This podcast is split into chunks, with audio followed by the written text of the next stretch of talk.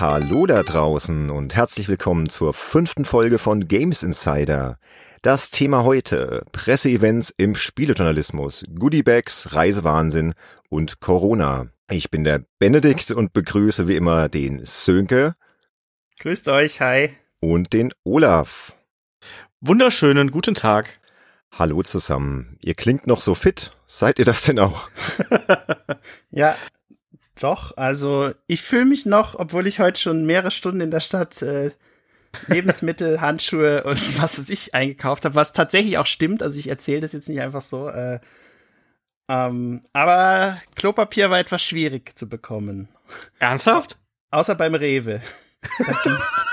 Echt, ich wollte auch beim Rewe. Da gab's noch massig Klopapier. Weiß nicht, ob die, ja, ob die also, Alster da irgendwie. Gestern, eigentlich war ich jetzt die letzten Tage jeden Tag mindestens zweimal einkaufen.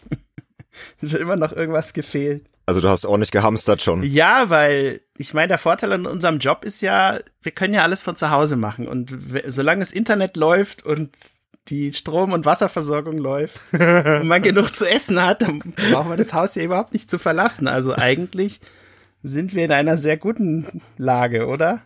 Ah, okay, wir mit Kindern, schon. klar, die muss man dann von der Schule abholen äh, oder zur Kita bringen und solche Sachen, aber auch da gibt's ja jetzt seit äh, irgendwie einer halben Stunde in äh, Niedersachsen irgendwie jetzt Schulschließung für zwei Wochen und dann direkt die Ferien. Also womit wir auch schon beim Corona-Thema wären. Ja, wie gesagt, wir haben ja gerade eben schon äh, vor, äh, bevor wir auf die Aufnahme gedrückt haben, so ein bisschen drüber gesprochen, äh, dass uns das doch alle mehr bewegt, als wir eigentlich Lust drauf haben. Aber man kommt halt nicht dran vorbei, ne? Gerade, es ist halt einfach da und egal wo du hingehst ins Internet, äh, alles Mögliche wird abgesagt, betrifft ja auch die Spielebranche ne, und pff, ist schon Irrsinn, ja. Aber wir haben jetzt gesagt, okay, wir wollen da ein bisschen drüber sprechen, aber wir wollen es hier auf keinen Fall heute zum Hauptthema machen. Es soll immer noch um die Presseevents gehen. Und ähm, ich lenke jetzt auch mal ganz geschickt ab, bevor wir jetzt da in diese, in diese Corona-Schiene gehen. Sag mal, Jungs, woran habt ihr eigentlich zuletzt gearbeitet? Ja, soll ich mal anfangen hier? Fang mal an, Olaf. Also ganz konkret Nio 2 äh, oh, uh. Hat mich sehr viele graue Haare und Lebensjahre gekostet. Das glaube ich. das soll ja bockend schwer sein. Es also unfassbar schwer. Ich bin schon am zweiten Boss fast verzweifelt und habe den äh, wirklich. Meine Freundin ist um 10 ins Bett gegangen und ich habe gesagt, komm, ich spiele noch ein bisschen. Und bei so einem Spiel, es ist ja so ein Dark Souls, Souls-like Spiel, ne? Also ähm, Jap Japan angesiedelt, ähm, Verfolgerkamera und wie gesagt, richtig schön knacke schwer hauptsächlich und viel mit Schwertkampf, auch mit Distanz und Spe Specials und so weiter und so fort. Aber man muss eben sehr präzise sein, weil im Zweifelsfall hauen dich die Gegner da auch einfach mal mit einer Angriffssalbe weg. Zurück zur Geschichte meine Freundin hat gesagt, ja, ich gehe schon mal ins Bett. Ich habe gesagt, ja, ich komme eine Stunde nach. Ich spiele noch mal ganz kurz. Ich wollte noch mal hier, ich bin kurz vor einem Boss und ich glaube, da brauche ich so eine Stunde für. Ja, Pustekuchen, ne? Dann ich war unterlevelt und das habe ich zu dem Zeitpunkt nicht gemerkt. Also ich habe ich habe gespielt, das war der zweite Boss, ich war noch so ein bisschen grün und habe dann sage und schreibe bis halb drei an diesem einen Boss gesessen. Ach du Scheiße. Und und ich bin fast wahnsinnig geworden. Ich weiß nicht, wie oft ich gestorben bin. In den ersten Versuchen war es so, ich bin in den Raum gekommen, hab ihn anvisiert und er hat mich mit der ersten Attacke sofort umgebracht. Aber wirklich einfach so innerhalb von fünf Sekunden. Und dann irgendwann, ja, ausprobiert, Haltung, Waffen, Specials, alle möglichen Ressourcen, die ich irgendwie bis dahin aufgeklaubt hatte, verwendet. Und irgendwann so, ich hatte mir schon die Zähne geputzt und wollte ins Bett gehen. Hab gedacht, so, jetzt komm, ein Versuch hast du noch, ein Versuch machst du noch. Und dann habe ich ihn gekillt und bin dann komplett erschöpft ins Bett gefallen. Ich konnte mich und nicht mal freuen, weil ich einfach dann, was hast du ja, gemacht, der, damit war, der berühmte Last Try, Olaf. Ja, genau. ja, ja. Ja, was war die Taktik? Ja, aber ich, ich, ich kenne das, also mein, das Spiel, was ich zuletzt gespielt habe, mit so einem höheren, äh, hohen Schwierigkeitsgrad, ähm, war, jetzt fällt mir der Name gerade nicht ein, ähm, ein Souls-like-Spiel von Bandai Namco. Ich habe den Namen gerade vergessen. Jedenfalls, da war es so. Äh, Dark Souls. Ja, so, ja, nee, auf jeden Fall ähm, ist, kommt ja dann irgendwann der Punkt, wo du wirklich innerlich echt so, so eine gewisse Grundaufregung hast und je öfter du stirbst, desto höher wird die und du weißt eigentlich genau, dass du jetzt echt mal erstmal eine Pause einlegen solltest, um das wegzukriegen, damit du wieder entspannt spielen kannst. Und vielleicht gewinnt man dann auch echt immer erst, wenn man dann wirklich mal kurz eine Pause einlegt und dann sagt, okay, jetzt versuche ich es nochmal, konzentriere mich nochmal und dann äh, klappt's dann auch, ja. Aber ja. ich, ich beiß mich da immer so ganz furchtbar in sowas rein. Ich kann das Ding dann auch nicht weglegen. Und wenn ich dann das weggelegt hätte, hätte ich nicht schlafen können. Ich glaube, du hast Code Vein gespielt, oder? Äh, Genau, ja, das wollte ich gerade Ah, sagen. ja. Ja. da, da Mhm. gibt's halt einen Boss, äh, so ein so ein Ritter in so einer Rüstung und der hat so ein Jetpack auf dem Rücken und äh, oh, ich sag's euch. naja, aber das war schon ein bisschen länger her. Nee, ich habe ähm, was habe ich jetzt hier gespielt zuletzt? Ähm, The Bleeding Edge äh, von Ninja Theory. Das ist ja so eine Art Overwatch aus Third-Person-Perspektive mit ziemlich verrückten Charakteren. Ähm, das fand ich persönlich sehr unterhaltsam. Also ich habe echt nicht gedacht, dass ich da noch so viel Zeit mit verbringen würde. Und dann eben Final Fantasy, was wir ja in der ähm, Open Mic Folge hatten. Vielen Dank nochmal für das äh, Feedback, was da auch kam. Und dann noch ähm, ein Artikel über Spiele, die äh, zwar angedacht waren und hätten erscheinen sollen, aber es dann letztendlich äh, nie auf den Markt geschafft haben. Und da gibt's jetzt so eine neue Artikelserie in der M-Games äh, zu dem Thema. Und äh, wir haben das Ganze in der Versenkung verschwunden genannt. Und da geht's halt um so Spiele wie äh, StarCraft Ghost oder ich weiß nicht, ob ihr schon mal gehört habt, es gab ein, äh, Third, ein, ein First-Person-Mega Man-Spiel, äh, das nannte sich Maverick Hunter. Mhm. Und ist mir neu. Das, mhm. ähm, wurde damals von dem Erfinder von Mega Man, äh, Kenji Inafune, äh, entwickelt, zusammen mit Leuten, die ähm, Metroid Prime entwickelt haben. Und da gibt's auch ein Video auf YouTube, da sieht man das mal in Aktion. Hätte echt ganz cool werden können, aber das ist genauso wie verschiedene andere Titel auch so, kommen dann noch vor, Horror of the Orient, das war so das spirituelle Nachfolgerspiel von L.A. Noir oder Star Wars 1313, da haben bestimmt viele schon von gehört. Oder Halo Titan, solche Titel. Und da geht's halt darum, warum die Spiele nicht auf den Markt gekommen sind und was es überhaupt für Spiele geworden wären. Und äh, die Hoffnung auch bei, es gibt ja tatsächlich einige Titel, also bei Star Wars 1313 ist es ja so, dass es wirklich sehr viele Leute gibt, die sagen, hey, das ganze Konzept, dass man da eben auf diesen äh, Planeten kommt, wo dann äh, Coruscant ist das ja, wo dann irgendwie ähm, 5100 Stockwerke nach unten eine Stadt in den Planeten reingebaut wurde. Und in jedem Stockwerk ist irgendwas anderes und auf dieser Etage 1313, also 1313 äh, bist du halt als Boba Fett unterwegs, um irgendwelche Weltraumganoven zu jagen. Und das, allein vom Setting her, das hätte so ein cooles Spiel werden können. Und das Material, was es gab, sah ja auch fantastisch aus. Ähm, und da gibt es jetzt halt viele Leute, die hoffen, dass das Spiel vielleicht doch irgendwann noch mal weiterentwickelt wird. Ja, also ich fände das äußerst begrüßenswert, aber mal Wäre schön, ja. Als alter was Star Disney dazu Wars-Fan sagt. wäre ich voll dabei, ey. Ja. Ja, aber ähm, Olaf, das war alles Neo 2? Weil der Sönke, Entschuldigung. die da jetzt in die Bresche ge äh, da gesprungen ist. ja, der Sönke ist ja immer so ein bisschen Der vorstellig. vorlaute Ich Sönke. bin jetzt auch an Doom natürlich dran. Ne? Gehört sich auch irgendwo. Doom Eternal haben wir auch noch irgendwie natürlich jetzt vor der Brust in diesem Monat. Also ähm, das ist natürlich auch was, was mir auch sehr viel Spaß macht. Also als all lange Doom-Fan, als jemand, der wirklich auch schon den ersten Teil damals äh, gespielt hat, viel zu früh natürlich auch, wenn man sich das mal überlegt. Ähm, das ist schon cool. Ich habe auch da die, die Vorberichterstattung ja schon zu gemacht und wo wir gerade ja das Thema Events haben, es ist, Sönke, du, du und ich, wir sind ja hier die beiden, die noch am häufigsten unterwegs sind, während Benedikt ja dann immer unsere Artikel mehr oder weniger bekommt, wenn wir ähm, wieder zu Hause sind oder noch teilweise unterwegs sind.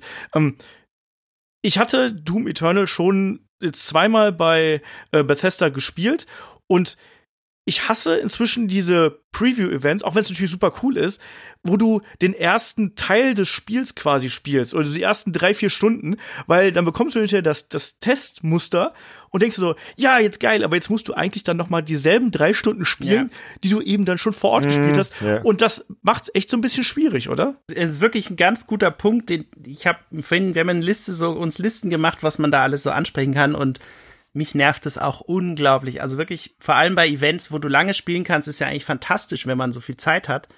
Aber wenn Ja, man eben. das Spiel dann nochmal testet und alles nochmal machen muss, dann entspricht es rein von der Testumgebung auch eigentlich überhaupt nicht mehr dem, wie es der Nutzer erlebt. Der spielt es ja auch nur einmal. Der spielt es ja nicht irgendwie Genau. sieben Stunden und dann meistens bei den meisten Demo-Versionen kannst du ja sogar dann den Spielstand ins volle Spiel übernehmen und so. Und Oder auch die Trophäen, die man dabei sammelt, ja. Also was ich schon für hunderte Trophäen bei irgendwelchen Reviews gesammelt habe, die, Die die aber überhaupt nicht ja. mit meinem Account verbunden sind, ja. Alle, ja, so irgendwie, der hat ja nur 9900 Gamer-Punkte, wie kann denn das sein? Der ist doch Spieleredakteur. Äh, ja, weil halt auf, auf dem DevKit-Account äh, das Zeug alles äh, woanders gezählt wird, ja. Äh, unter anderem, aber das nur so nebenbei. Also ihr würdet euch eher wünschen, dass das, dass ausgewählte Missionen gezeigt werden und die dann eher so einen, so einen Querschnitt des Spiels zeigen, oder? Hör ich- nee, gar nicht. so ich glaube, raus? das ist einfach, ich glaube, das ist einfach ein Problem unseres, ähm, oder das ist kein Problem, das ist ja ein Luxusproblem im Wollte gerade sagen, aber, ja, andere denken sich, ja, was wollt ihr denn, Jungs? Ihr dürft ja, Ja. die neuen Spiele Nee, zeigen. nee, nee, also- mal hier nicht so rum. Ja. Nee, nee, das ist, das ist gar kein Problem, sondern es ist, glaube ich, einfach so was, was gegen unser, also wir sind ja alle begeisterte Video- und Computerspieler und ich glaube, das gibt halt nichts Nervigeres, als wenn du ähm, irgendeinen Abschnitt dann einfach nochmal spielen musst, ehe zu, du zu dem Teil kommst, wo es dann wirklich neu ist. Weil du danach, es ist einfach danach schwieriger, wieder in das Spiel reinzufinden Mhm. und wieder diese Emotionalität aufzubauen, die du immer nur beim ersten Mal mitbringst. Also wenn du dir einen Film zum ersten Mal anschaust, hast du auch einen ganz anderen Eindruck, als wenn du dir jetzt einen Film zum zweiten, dritten oder vierten Mal anschaust. ja, ja, vollkommen richtig, ja. Hm. Und auch da würde es ja Lösungen geben. Also ich weiß zum Beispiel, es gibt ja, äh, also jetzt zum, als Beispiel kann man zum Beispiel hier die äh, Kollegen Benedikt bei dir in der Nähe, ähm, die jetzt gerade Commandos 2, Calypso, äh, Commandos 2 HD äh, auf den Markt gebracht haben, die haben das ja so gemacht, die haben praktisch äh, Testmuster per Steam verschickt. Ähm, allerdings ähm, hat das Spiel sich ja ständig weiterentwickelt und du konntest dann aber mit dieser Steam-Version auch immer wieder weiterspielen mit dem Account, den du hattest und hast den Spielfortschritt nicht verloren, was natürlich schön ist, ja. Und ähm, dass man dann halt äh, sozusagen auch Missionserfolge aus einer Preview-Version dann letztendlich in das volle Spiel übernimmt und das äh, andererseits hast du dann manchmal nicht den Vergleich, wenn ein Spiel in der Zwischenzeit noch mal stark verbessert hat, kannst du das zumindest bezogen auf die ersten Missionen nicht unbedingt sehen, wie die Evolution des Spiels war. Und im Falle von Kommandos haben sie ja dann doch im Nachhinein noch so viele Fehler rausgepatcht. Äh, aber ja, ähm, das würde ich mir für die Zukunft wünschen, auch bei Events, dass irgendwie, ja, dass man sagt, okay, hier ist dein Account und falls du es testen solltest, dann könntest du mit diesem Login da weiterspielen, wo du auf dem Event aufgehört hast. Fände ich irgendwie eine coole Sache, ja. Vor allem, wenn Event und Spielveröffentlichung sehr dicht beieinander liegen, ja. Wäre schön, ja. Hm, Aber ich habe die Befürchtung, es wird nicht passieren. Also so sagt mir irgendwie mein Gefühl. Ich glaube, die Publisher und die Entwickler denken gar nicht so weit, weißt du, so, die, die haben halt ihren eigenen Plan, wie sie das Spiel äh, präsentieren, wie sie die PR dafür machen, was sie zeigen möchten. Die denken jetzt halt nicht so, wie das jetzt für den Journalisten ist. Also, glaube ich, oder? Ich glaube, ähm, man merkt oft einen Unterschied in der Eventorganisation, wenn jemand, der früher in der Spielebranche selber Journalist war und dann Events organisiert, sowas macht, versus jemand, der von einer Agentur kommt und es organisiert und vielleicht nicht in der Redaktion gearbeitet hat und derjenige, der in der Mhm. Redaktion gearbeitet hat, der denkt öfter noch an das, was die Redakteure äh, gut gebrauchen könnten, um ähm, einen schönen Artikel zu machen. Ja. Hab ich, so ist so mein persönlicher Eindruck. Ich möchte da irgendwie Nee, den sehe ich auch so. Mal von, von Square Enix nennen. Ich will jetzt keinen Namen nennen, aber der ist eben so, dass äh, da merkt man einfach, dass er irgendwie schon weiß, welche Dinge die Journalisten letztendlich für einen guten Artikel gebrauchen können im Sinne von ähm, Videomaterial äh, und so weiter. Aber auch da kommen wir ja nachher noch zu, gibt's aber Ja, auch so Punkte, viel Ahnung hat er jetzt auch nicht. Nee, Spaß. Ich, ich weiß ja, wie du meinst. Und falls der gerade zuhört, das war ein Scherz. Klar, da gebe ich ja vollkommen recht. Da merkst du einfach, der hat Ahnung, der hat den Job selbst gemacht und der weiß dann halt, wovon er spricht. Ja. Und es ist- klingt dann halt irgendwie glaubwürdiger, als wenn jemand dann irgendwie so ein bisschen so seine drei Zeilen abliest. Jo, fantastische Grafik und hat eigentlich gar keine Ahnung, was er da eigentlich, ja, worüber da eigentlich Wobei spricht. das auch besser geworden ist die letzten Jahre, finde ich. Muss ich auch jetzt mal ganz kurz sagen. Also, wenn man irgendwie so, weiß nicht, 15 Jahre zurückgeht, da hat man oft noch diese wirklich relativ substanzlosen Events gehabt. Keine Ahnung, 10 Minuten Präsentation, 10 Minuten Gameplay, so tschüss, macht's gut. Ähm, und dazu noch ein Factsheet an der Hand, das man dann möglichst irgendwie abschreibt. Ähm, das hat man heutzutage nicht mehr so oft. Sönke, wir waren letztens auch zusammen auf dem äh, Event von äh, Outriders, ähm, auch bei, da bei Square Enix. Und da haben wir ja eben auch ähm, gesagt, mein Gott, hier, wir können alles capturen. Du hast den halben Tech-Tree aufgenommen und hast tonnenweise äh, Details aufgenommen für, für deine Auftraggeber. Ähm, ich habe mehr Action aufgenommen, weil ich das für eine Preview-Video brauchte und solche Sachen. Ähm, da hat man eben dann schon gemerkt, und auch bei der Interviewführung, da saß dann zwar auch jemand dahinter, aber man hatte genug Zeit, um da auch wirklich dann ähm, äh, ja seine Informationen, die man haben wollte, dann irgendwie da rauszukriegen. Das war früher nicht so und da werden wir ja heute auch drüber sprechen, wie sich das so ein bisschen entwickelt hat, weil, naja, wie gesagt, gerade mal so vor 10, 15 Jahren, da äh, sind ja Events auch häufiger mal ein bisschen ausgeartet in einfach nur pure Journalistenbespaßung.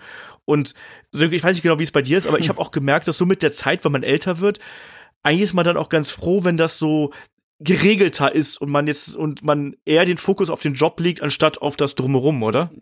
Richtig, ja. Also stimme ich dir voll zu. Also vor allem bei mir ist es so gewesen, seitdem meine große Tochter jetzt, die, die ist ja jetzt sieben, als die auf die Welt kam, irgendwie so, dann fing es bei mir an, sich zu verändern und ich bin schon natürlich schon noch auf Events gegangen und so, aber ich es musste jetzt, bin dann auch froh gewesen, so, hey, okay, der Event morgens hin, abends zurück, völlig okay, ich brauche da jetzt keine Übernachtung oder so gibt ja einige, die äh, sagen dann, ja, es wäre schon besser, wenn man irgendwie den Event so auf zwei Tage verteilt und so weiter. Kann man natürlich auch alles machen, aber da will man dann doch eher damit mit der Familie mehr Zeit verbringen, ja. Also da findet definitiv so ein gewisser persönlicher Wandel statt, insbesondere natürlich, wenn man schon viele Events miterlebt hat.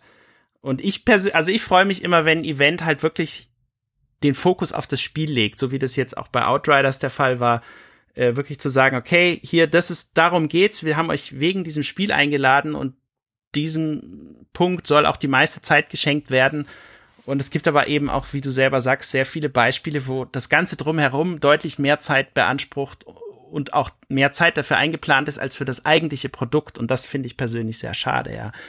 Ähm, mhm. Und das führt dann auch dazu, dass man als Journalist weniger Infos hat, ähm, man hat weniger Eindrücke, man hat weniger Beispiele und als Freelancer hat man natürlich, wenn man mehrere Kunden hat und mehrere Artikel zu einem Thema schreiben muss und beispielsweise nur 25 Minuten Gameplay gesehen hat, dann führt das dazu, dass die Artikel natürlich zum gewissen Grad irgendwie immer ähnlich sind, ja. Und wenn man dann irgendwie aber eine Version keine Ahnung, fünf, sechs Stunden spielen konnte, dann sagst du, okay, dann für den einen Kunden, dann beschreibe ich mal diese Szene, für den anderen diese Szene und für den die und dann haben wir irgendwie alle was davon und der Leser erfährt auch in jedem Artikel was anderes. Und äh, ja, finde ich persönlich deutlich besser und das vergessen aber viele. Also ich erinnere mich an meine Zeit beim Emotion Verlag.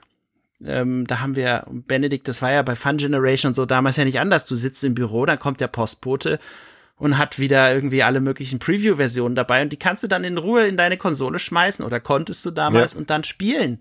Und, und dann kannst du dir auch Kollegen zeigen und sagen, hey, guck mal, was haltet denn ihr davon? Und hättest du nicht Lust, einen Meinungskasten zu schreiben und so weiter, äh, dass man irgendwie dem Leser verschiedene Perspektiven gibt, so, aber das ist halt durch Events auch anders geworden, ja, ähm, schwieriger geworden, finde ich persönlich. Ja, und, und schon sind wir mitten im Thema merke ich gerade. Genau. Eigentlich waren wir ja noch ganz woanders. Ähm, Olaf, wie sind wir jetzt eigentlich darauf gekommen, so direkt in diese Eventschiene reinzurutschen? Wir waren eigentlich gerade bei dem, was du noch so äh, äh, beruflich letzte Zeit gemacht hattest. Bring, bring mich mal auf die auf den richtigen Dampfer. Ich weiß es gerade gar nicht.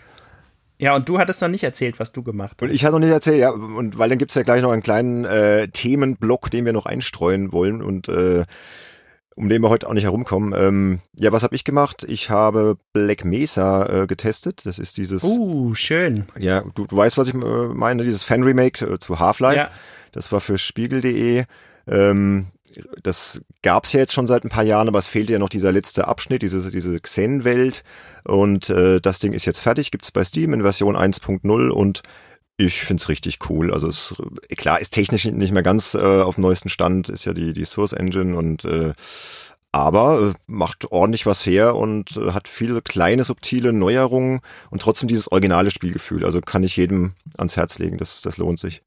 Und ansonsten, ähm, ja, ihr wisst ja, mein, meine Retro-Leidenschaft musste ich auch wieder äh, diesen Monat stillen. Ich habe Lens of Lore zum ersten Mal gespielt. Das ist ein Dungeon Crawler von den äh, Westwood Studios von 1993. Ähm, extrem gut gealtert, finde ich. Ähm, warum? Am besten nachlesen auf, auf pcgames.de. Ähm, dann habe ich was über die Dragon Quest-Reihe geschrieben für die PC Games MMO. Auch ein bisschen äh, Kram zu Final Fantasy VII Remake, so wie du, Sönke, ne? Ja. Ähm, Ja, und natürlich, ähm, ich sitze gerade an dieser großen Artikelreihe zu den äh, deutschen Spielemagazinen. Basierend auf dem Dossier von Folge 2. Wer Folge 2 noch nicht gehört hat, unbedingt reinhören. Da hatten wir den Heinrich Lehnhardt zu Gast. Da hatte ich ein riesiges Dossier angefertigt und äh, strick daraus gerade eine Artikelreihe für retroplays.com und die erscheint auch parallel in der IGM. Und da sind wir jetzt Mitte der 90er Jahre angekommen. Und ja, die lohnt sich auch auf jeden Fall. Hast du übrigens mal gesehen, Retroplays, ähm, die haben jetzt so eine neue Funktion eingeführt, wo du äh, im Grunde genommen Retroplays ja so eine Art Spiele-Datenbank für Retro-Spiele und da kann man jetzt per QR-Code einfach den QR-Code von seinem Retro-Spiel scannen und dann taucht es in der Datenbank auf und dann kannst du innerhalb von äh, wirklich von kürzester Zeit äh, in dieser Datenbank halt so eine Liste von deinen Spielen äh, aufbauen, indem du einfach mhm. nur diese QR-Codes scannst. Total genial. Ähm, und die Frage ist halt, will man seine eigene Spielesammlung jedem im Internet zeigen? Du kannst sie natürlich auch geheim schalten, aber äh, ich fand das irgendwie sehr cool. Vor allem, ich habe es mal mit so ein paar alten Super Nintendo und äh, N64-Spielen ausprobiert und hat dann auch wunderbar funktioniert. Ähm, und die tauchen dann halt alle in dieser Liste auf und dann merkst du irgendwann mal, wie viel, wie viel Sachen man eigentlich hat. Ja, also total irre. Aber das nur am Rand. Das ist sehr praktisch auf jeden Fall. Ich mag die Seite eh, also nicht, weil ich jetzt für die schreibe. Und äh, ich glaube, der ähm, Christian, einer der Betreiber, ähm, der ist wirklich mit viel Herzblut dabei. Das merkst halt einfach. Das ist jetzt nicht nur so eine Seite, die irgendwie Leute abziehen will, sondern da sind wirkliche Retro-Fans dabei. Ja, definitiv. So ja. wie du und ich und äh, ja. wir alle, ja. Ja, und was ich natürlich auch noch mache, ist äh, im Hintergrund viel ähm, am Podcast feilen, ähm, diverse Pläne am Schmieden. Äh, wir sind da ja auch immer im Austausch wollen jetzt gar nicht so viel verraten, aber ähm, so an unsere Hörer, also im Hintergrund passieren noch so ein paar Sachen. Äh, da wächst und gedeiht einiges und das ist hoffentlich auch bald spruchreif. Das war jetzt mal so ein kleiner Teaser, ganz subtil, ähm, aber müsst ihr noch ein bisschen Geduld haben. Also da tut sich noch ein bisschen was und jo, wird bald spruchreif sein. Und besucht uns bei Discord, nicht zu vergessen. Unsere genau, Discord, Discord. Ja. Ne? Kleine Community, die wir da haben und äh, vielleicht könnt ihr da ja einsteigen, einfach auf äh, spielejournalist.de vorbeischauen. Da haben wir natürlich auch einen passenden Link dazu und dann könnt ihr uns da besuchen, mit uns schnacken über ganz viele aktuelle Sachen, alte Sachen.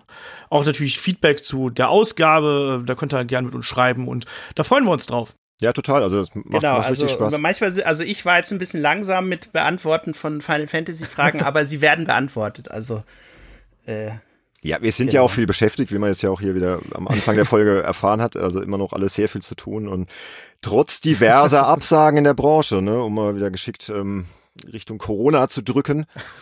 äh, das, das, ja, das wird nee, uns heute nicht loslassen, oder? Mm, also mich, nee. ich sag ganz ehrlich, mich, mich lässt es nicht los, auch privat nicht, weil einfach auch privat gerade viele Sachen passieren, ob es jetzt im Fußballverein ist oder hier äh, die, die Schulen schließen. Also hier ist wohl auch bei uns so, dass jeden Moment die, die Schulen geschlossen werden, was ja dann die Konsequenz hat, dass meine Kinder, habe ja äh, zwei Kinder, acht und zehn Jahre alt, dass die dann daheim sind und nee, lässt eigentlich los. Aber halt auch, auch die Spielebranche nicht und da haben wir ja auch schon einige Absagen. Ne? Einige, ja, die das, E3, ne? Also das ist wirklich... E3, ganz frisch. Eigentlich gibt's ja fast nichts mehr, was nicht abgesagt worden ist. Und jetzt halt jüngst als prominentestes Beispiel die E3 die jetzt ja in Form von zahlreichen Online-Events stattfinden will, was ich persönlich besser finde, als zu sagen, okay, es gibt halt jetzt gar nichts, weil die meisten haben ja eh auf diesen Juni-Termin halt hingearbeitet und mhm. sind froh, wenn sie dann ihre Neuerungen auch ankündigen können. Also ähm, ja, aber ja, ich habe hier so ein, so ein Schaubild von Gameswirtschaft äh, vor mir, das habe ich mir mal rauskopiert. Da steht, ist so eine ganz schöne Auflistung, ähm, was noch stattfinden soll und was schon abgesagt wurde. Das sind jetzt nicht nur Games-Veranstaltungen, auch aus dem Tech-Bereich. Da ist zum Beispiel abgesagt die Didakta in Stuttgart. Die wäre vom 24. bis 28. März. Äh, Hamburg Mobile Summit am 2.4. ist abgesagt. Die PUBG Global Series äh, 2020 in Berlin ist abgesagt, 10. bis 12.4. Aber da stehen auch noch einige Sachen, die stattfinden sollen. Ich weiß nicht, Games Week Berlin, 17. bis 25.4. Wird die stattfinden? Nee, Nee, Glaube ich nicht. Vor allem in Berlin jetzt nicht, wo ja auch schon Busse irgendwie so umgebaut mit Klebebändern werden, dass man die Busfahrer nicht mehr ansprechen darf und keine Tickets mehr da mm, kaufen mm, ja, darf ja. und so. Ich auch gerade gelesen. Mm. Also aber man muss sagen, also zumindest zu der Zeitpunkt, wo wir hier aufnehmen, da dürfen noch Veranstaltungen so stattfinden. Da gibt's noch kein endgültiges äh, no, sondern da läuft's noch. Also wie muss man vielleicht mal sagen, wir nehmen den Podcast hier am äh, Donnerstag, den 12. März auf, erscheint natürlich da ein bisschen später, nur dass ihr das einordnen könnt, nicht dass ihr sagt, was, ja. ich habe doch gerade erst gelesen, hier da ist doch was ganz anderes. Ja, nee, guter Hinweis, Olaf, auf jeden ja. Fall, weil ich weiß nicht, wie schnell ich diesmal im Schneiden bin, deswegen das finde ich gut, dass du das sagst. Ja, gib Gas sofort, also ich erwarte das um heute Abend Donnerstag. Also. Schauen wir mal, ja. mal gucken. Ja, aber es ist also einiges soll noch stattfinden. Klar, hier Gamescom wurde jetzt hier der Ticketvorverkauf gestartet. Ich glaube, gestern kam dann große, große Presse-E-Mail, habt ihr bestimmt auch bekommen. Da dachte ich mir nur so, erst mal Leute, ernsthaft jetzt? Also, das ist so. Ja, keine Ahnung. Also, ähm, ich glaube, also man redet ja auch zum Thema Impfstoff davon, dass das mindestens noch ein Jahr dauert. Ich glaube auch, dass das nicht so schnell gehen wird. Aber wer weiß? Und ich glaube, viele sagen, okay, wir lassen uns jetzt halt diese Hintertür äh, irgendwie noch offen. EA zum Beispiel, habe ich vorhin mitbekommen, ähm, macht ja immer parallel zur E3 ein Event, der nennt sich EA Play. Der ist, äh, war ich letztes Jahr zum Beispiel auch in Los Angeles, ist, ist praktisch außerhalb vom Messegelände, ähm, haben sie dann halt meistens so eine Event-Location, da kommst du hin und da kannst du dann die Sachen spielen und da können aber auch Leute aus der Stadt einfach hin und die Sachen spielen. Das ist zum Beispiel noch nicht abgesagt worden. Ähm, ist aber in meinen Augen absolut unrealistisch, dass EA das jetzt da machen wird, aber sie haben halt keine Verpflichtungen jetzt irgendwie anderen gegenüber, außer ihren eigenen Entwicklern. Und insofern sagen, warten sie vielleicht noch ab und hoffen, dass irgendwie noch ein Wunder passiert, was dazu führt, dass man das machen kann, aber jetzt mit diesem Einreisestopp und so wenn der verlängert werden sollte, was bedeutet das dann? Wer soll dann diese Show aus Europa besuchen oder so? Also keine ja, Ahnung. Nee. Also mein, mein Gefühl sagt mir, es wird alles abgesagt werden. Ich meine, das betrifft ja jetzt nicht nur die Spielebranche. Es ist, ich glaube, Formel 1 in Melbourne wurde gerade abgesagt. Die Champions League, Europa League ist gerade im Gespräch. Ich weiß nicht, ob es mittlerweile sogar schon offiziell ist, dass das zumindest ausgesetzt wird. Die Bundesliga ist in Gefahr, die deutsche Eishockeyliga wird schon abgesagt und so weiter und so fort. Also Wahnsinn. Ganz viele Wrestling-Events, Mann. Wrestling-Events, hast du vorhin schon erzählt, genau, ja. ja, ob es das, das, Wichtigste ist, ist, das sei dahingestellt, aber klar, gerade wenn man jetzt Quatsch. noch einen Podcast betreibt wie du, Headlock, schwierig, ja. Und auch, auch hier diverse Einzelevents. Wir hatten doch hier neulich was, ne? Das ist Crucible, dieser ähm, Free-to-Play-Team-Shooter von Amazon Game Studios der, da hätte es ja noch was, was äh, geben sollen in München, ne? Und dann wurde es dann irgendwie abgesagt in München, dann sollte es in London stattfinden, dann wurde es auch wieder abgesagt und jetzt wird es halt ein virtueller Event, was ja auch ja. Sinn macht. Genau, ne? aber da, das ist ein gutes Stichwort. Also die Spielebranche hat ja eben die Möglichkeit, ähm, diese Sachen auch auf anderem Wege zu präsentieren. Ja, man muss ja im Grunde genommen gar nicht äh, vor Ort sein, um es erleben zu können. Und genau das passiert jetzt gerade. Also man merkt es jetzt. Ähm, zum Beispiel habe ich jetzt eine Einladung gekriegt von Bethesda zum äh, hier Elder Scrolls Online, so ein kommendes Update. Und es hätte irgendwie. Greymore, meinst du, ne? Greymore, genau, hätte, mhm. irgend, irgend, haben sie irgendwie so eine Schlosslocation da angemietet und irgendwie alles ganz äh, passend zum Spielsetting und so weiter. Burg Reichenstein ja, bei Bingen, das ist bei mir hier ja, um die Ecke. Ja, und da, ähm, da heißt es jetzt, okay, äh, der Event wird abgesagt. Äh, um die Partner, Gäste, Entwickler, wen auch immer zu schützen, finde ich auch völlig in Ordnung. Richtige Entscheidung. Aber ich finde es eben cool, dass man sagt, okay, wir machen jetzt einen virtuellen Event daraus, wo dann der Entwickler ähm, per Videokonferenz oder wie auch immer, das äh, habe ich jetzt mir noch nicht, äh, es ist noch nicht so 100% klar, wie es letztendlich ablaufen wird, aber ich vermute, du kannst dann halt dich in so ein Online-Präsentationssystem einklinken und dann erklärt er dir was und dann können die Leute über einen Chatkanal äh, per Voice oder Text Fragen stellen und ähm, ja, in Zukunft könnte es vielleicht ja sogar so sein, dass man per Stream äh, von Stadia oder PlayStation Now oder GeForce Now oder wie auch immer sich dann einfach auch einklingt und selber mal spielt. Und der Vorteil ist, derjenige, der spielt, kann das Spiel ja in dem, in dem Moment nicht kopieren. Und das ist ja auch ein Grund, warum Events gemacht werden, weil immer diese große Befürchtung im Raum ist, ja, was ist jetzt eigentlich, wenn ich eine Version verschicke und die gerät in falsche Hände oder die kommt überhaupt nicht da an, wo sie ankommen soll und so diese Angst um die eigene, die Hoheit über die eigene Software, ja. Also das ist, glaube mhm. ich, ein mhm. ganz wichtiges Thema und das könnte man damit wunderbar äh, umgehen. Ja, klar können die Leute das dann vielleicht capturen, aber so in dem Moment, wo man das dann abstellt äh, und der Stream dann halt gestoppt wird, dann, dann war es das halt auch, ja. Ja, also, also das fände ich sehr begrüßenswert, so als Alternative, falls sowas in Zukunft auch äh, uns noch besch länger beschäftigen sollten. Aber danach sieht's ja auch gerade aus. Ja. Ich meine, irgendwas müssen die ganzen Publisher sich jetzt äh, mal einfallen lassen. Ne? Ich glaube, Olaf will ja noch irgendwas. Genau, ich wollte, ich wollte ja gerade nur ganz kurz reingrätschen, weil natürlich auf der einen Seite ist die Angst um quasi das Vervielfältigen dieses Preview-Codes oder was auch immer, ist natürlich das eine. Aber ich glaube auch, weil das, das wisst ihr ja auch, man, wenn man zu einem Event oder zu einer Präsentation fährt, man bekommt immer eine lange Liste, das dürft ihr spielen, das dürft ihr vielleicht capturen, das dürft ihr nicht capturen. Ich glaube auch, dass es wenn es soweit kommen würde, dass man mehr Vorab-Software in Form von, äh, wie gesagt, Streams oder äh, anderen Möglichkeiten irgendwie anbietet. Ich glaube, da müsste es auch wieder viel strengere NDAs geben und dann müsste man, glaube ich, auch als ja, als Journalist und als, als Content Creator oder was auch immer, ich glaube, da müsste man auch ähm, die Inhalte, die man dann da rauszieht, strenger ähm, wieder ja abnehmen lassen. Also bei der Zeit ist es so, da machst du halt ein Video draus, hält sich hoffentlich an die Vorgaben. Ähm, aber ich glaube, dass da äh, auch da die Reglementierung dann wahrscheinlich strenger werden würden. Ähm, ich habe das ja auch letztens äh, getwittert und da hat mich auch der Kollege ähm, äh, Netzat Hura Basic, ich hoffe, ich habe es richtig ausge ausgedrückt, ähm, äh, ange angeschrieben meinte, du glaubst doch nicht, dass sowas passieren wird, ähm, weil äh, ne, die, das natürlich ein gewisser Kontrollverlust ist. Und ich glaube, das abzustellen und da wirklich auch diese Vertrauensebene zu schaffen, das wird die große Herausforderung sein. Ähm, mhm. Ähm, sowohl zwischen Presse und ähm, den, den Entwicklern, als auch natürlich darf man auch nicht vergessen, sind wir nicht, ne? Wir sind keine Influencer, aber auch da, ähm, YouTuber, Influencer Moment, aller Art. wir sind keine Influencer? Olaf, bitte dich. Wir Doch. haben vielleicht Influencer, aber ja, wir sind wir keine. haben halt keine halbe Million Fans, noch nicht. Wir sind vielleicht, also wir sind vielleicht ein bisschen Influencer auf unsere Art und Weise, aber es ist ja trotzdem eine andere Definition von unserem ja, ja, Job. Nee, ich weiß, was du meinst. Ja, ja. vollkommen richtig. Hm. Ähm, und, und ich glaube, da, da muss dann eine, eine andere Herangehensweise auch her und vielleicht auch ein bisschen reglementierter, als wir das jetzt auch häufig äh, so haben. Aber ich habe es auch schon gesagt, ich bin auch da total dafür, nicht nur, weil, ähm, weil wir jetzt Corona haben, das wird hoffentlich auch in ein paar Monaten äh, wieder ein bisschen abebben und dann können wir wieder unserem normalen Job auch wieder nachgehen und können dann auch wieder die Kollegen besuchen. Das ist ja auch mal ganz nett.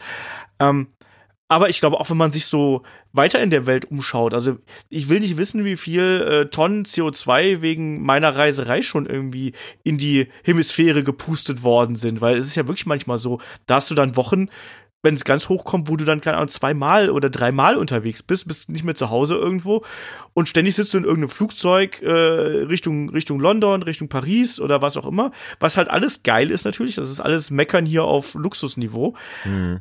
Aber es ist halt im Endeffekt ist das noch so zeitgemäß in der Zeit, wo wir jetzt drüber sprechen, Klimaerwer Klimawandel, äh, Klimaerwärmung und so weiter und so fort. Das ist doch eigentlich auch ein, sollte doch auch ein Ansporn für so eine moderne Branche wie die unsere sein, zu sagen, nee, wir gehen da eben neue Wege und ich habe tatsächlich so ein bisschen die Hoffnung, dass Corona den positiven Nebeneffekt haben könnte, auch das klingt jetzt sehr zynisch, wenn man es ausdrückt, aber ich versuche es trotzdem mal so auszudrücken, ähm, dass man merkt, ach guck mal, es geht auch anders. Das kann ja auch ja. funktionieren auf einem anderen Weg. Also ich glaube im Speziellen in diesem ganzen Bereich äh, Tele-Learning und Teleworking oder Online-Learning oder wie auch immer man das dann nennt, in unserem Fall halt irgendwie Sachen übers Internet präsentieren, werden die Leute einfach merken, okay, es gibt ja viele coole Tools. Also ich habe zum Beispiel vor einiger Zeit mal an einem an einer Online-Session teilgenommen von Five of Five Games. Da ging es um irgendein Spiel, ähm, Mission on Mars oder Survival on Mars oder so, weiß nicht.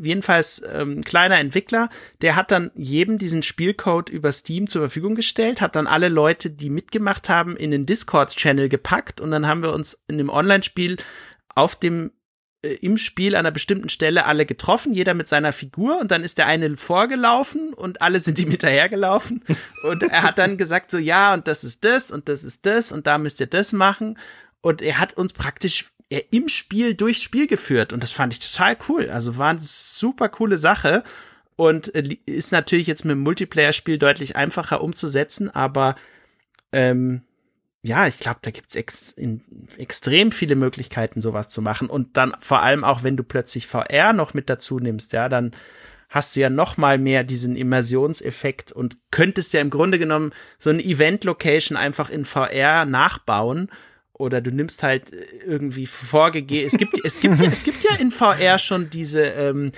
Online, ähm, ja, wie nennt man das, Socializing, VR-Umgebung und so weiter, wo man sich dann halt trifft und dann kann man da rumrennen mit seinem Avatar und sich zuwinken und so und kann dann auch an bestimmten Slides oder bestimmten virtuellen Wänden irgendwelche Grafiken einblenden und ja, so. so. Also, Second Life mäßig, oder? Ja, genau, genau. Also ja. da gibt's glaube ich extrem viele Wege und mir ist jetzt aber aufgefallen, also ich habe jetzt tatsächlich innerhalb der letzten fünf Tage Einladungen zu drei sogenannten Virtual Events bekommen. Ja, einer ja, davon das, ist. Das siehst du, dass, dass es geht. Ja, das ist halt. Ja. Wieso muss immer erst was, ich sag mal, Schlimmes?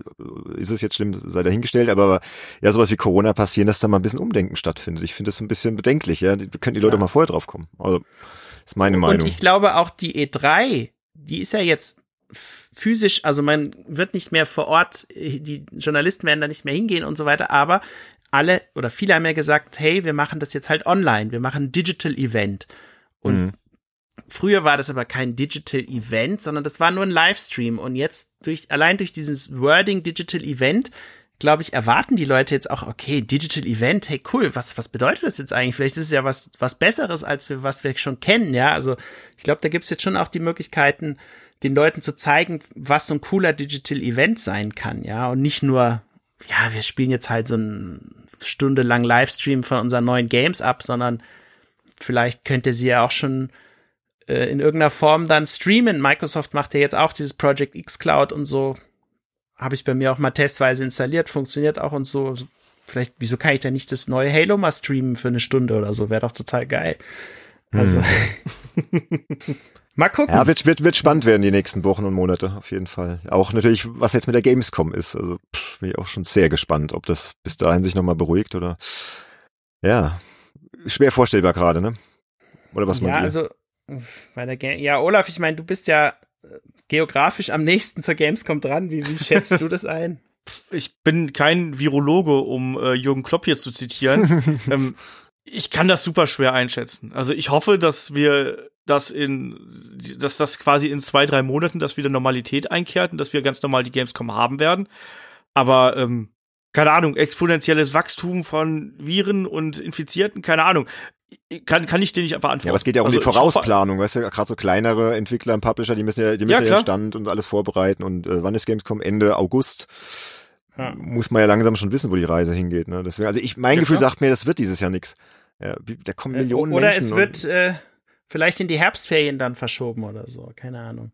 Ja. Ähm, ja, aber jetzt, jetzt hör auf, jetzt wäre ich schon wieder schlecht gelaunt, wenn ich schon über den Corona Mist nachdenke, was da alles ausfällt jetzt und was, ach, furchtbar. Bin ja auch Fußballtrainer und, und das wird uns jetzt auch betreffen, da die, die, die Fußballverbände tagen ja jetzt ja auch alle und die ersten Spiele sind schon abgesagt am Wochenende und gestern Abend hatten wir auch noch ein Spiel ne, bei, bei einem Gegner, wo jetzt heute rauskam, dass im Verein einer mit Corona-Virus rumrennt und, und so weiter. Mhm. Also, ja. Ja, also und, und was man vielleicht da noch erwähnen sollte, ähm, es werden sich nicht nur die Events verschieben, es werden sich auch einige Spiele noch verschieben. Also ich habe jetzt mhm. zum Beispiel gelesen, dass ähm, es gibt ja sehr viele äh, Entwickler, die ähm, entwickeln die Kern-Gameplay-Technologie bei sich äh, im Studio, aber wenn du dann wenn das Spiel veröffentlicht wirst, dir mal die Credits anschaust von einem Call of Duty Modern Warfare und wie sie alle heißen, diese richtig großen Projekte, kommen am Ende, da steht dann nicht nur Infinity Ward und so weiter, sondern da stehen ja dann ganz viele verschiedene Zulieferfirmen, die dann vor allem so Dinge machen wie ähm, 3D-Modelle bauen, äh, Figuren texturieren, äh, Voice-Overs in die verschiedenen Sprachen synchronisieren und so weiter. Und wenn jetzt, und, und viele, viele dieser Arbeiten werden ja in Asien erledigt und da ist es ja jetzt auch zu massiven Verzögerungen gekommen. Und wenn halt jetzt irgendwie bestimmte Sachen nicht verfügbar sind, dann kann ja das Spiel auch letztendlich nicht fertig werden, so wie geplant, ja. Und äh, ich würde mich nicht wundern, wenn diverse größere Spiele sich um einige Wochen oder vielleicht teilweise sogar Monate auch nach hinten verschieben dadurch, ja. Und hm. was wird eigentlich aus Last of Us 2? Oder habe ich gerade dran gedacht? Sönke, ist es überhaupt lesen. zeitgemäß ein Titel, äh, in dem es darum äh, geht, wie ein Virus die Menschheit äh, niederringt und zerstört äh, auf den Markt. Also das, ist, das, Pilz, ist das verantwortungsvoll das noch? Das ist ein Pilz, Pilz ja, okay. ja, das ist ja schon noch mal ein bisschen was anderes. ne, die okay, Pilz. Ja, ja du habt recht. Aber ist, ist es, äh, passt es vom Thema? Kann man sowas ja, moralisch jetzt in der Zeit, wo wirklich jeden Tag Todesmeldungen äh, basierend auf diesem Thema kommen, ist das, wie sieht das aus, ja? Ähm, keine Ahnung. Also, Das sind alles. Das ist eine gute Dinge. Frage, ja, das ist eine sehr gute Frage. Da muss ich jetzt erstmal drüber nachdenken. Ich mache mal da mal einen Open Mic zu oder so. Das, also das ist ein sehr interessantes Thema, ja. Ja. Es wäre ja auch nicht das erste Mal, dass irgendwie ähm, ne, ne, ne Spiele-Release aufgrund aktueller Geschehnisse ähm, irgendwie verschoben wurde. Ne? Also The Last of Us 2 erscheint am 29. Mai. Mhm. Naja, gucken wir mal. Also ich könnte mir das schon vorstellen, Ich freue mich da so dermaßen drauf. Ich liebe The Last ja. of Us und ich, das ist eins der Spiele, auf das ich mich unglaublich freue. Hm, also ich als Fanboy würde sagen, Gottes Willen verschiebt's nicht, aber ja, klar, es gibt bestimmt nee, Argumente, die, die, ja, man muss halt gucken, ja, was, was bis dahin ist, ja. Und ähm, ja, aber das sollte man mal im Auge behalten. Ich glaube, das wäre mal so ein Open-Mic-Thema, wo man dann vielleicht nochmal gesondert sich ein paar Gedanken drüber machen kann. Ähm, weil wir haben ja noch andere Sachen zu besprechen, ne?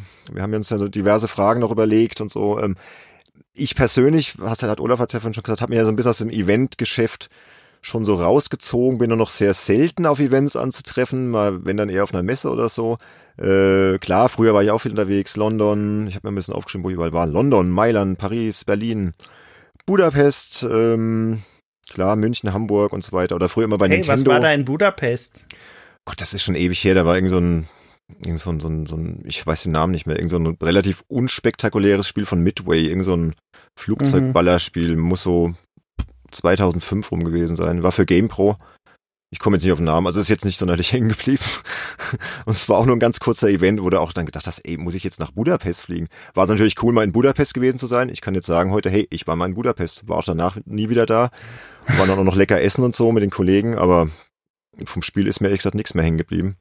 Irgend, irgendwas mit Thunder oder ich weiß es nicht. ähm, oder hier Nintendo früher, ne, mal Groß Ostheim war immer sehr schön bei Aschaffenburg, die, die Besuche. Das waren immer sehr, sehr coole Events und so. Ähm, halt das alte Hauptquartier, heute sind sie ja in Frankfurt. Aber mich hat irgendwie schon immer so ein bisschen diese ganze Eventkultur gestört. Und als ich dann die Möglichkeit durch die Agentur hatte, dann eher Mitarbeiter hinzuschicken, muss ich sagen, ich habe sie dankend angenommen, ähm, weil ich das nicht so gebraucht habe. Ja. Deswegen gebe ich dann auch mal die Frage an euch weiter, weil wir jetzt hier über Corona und so gesprochen haben.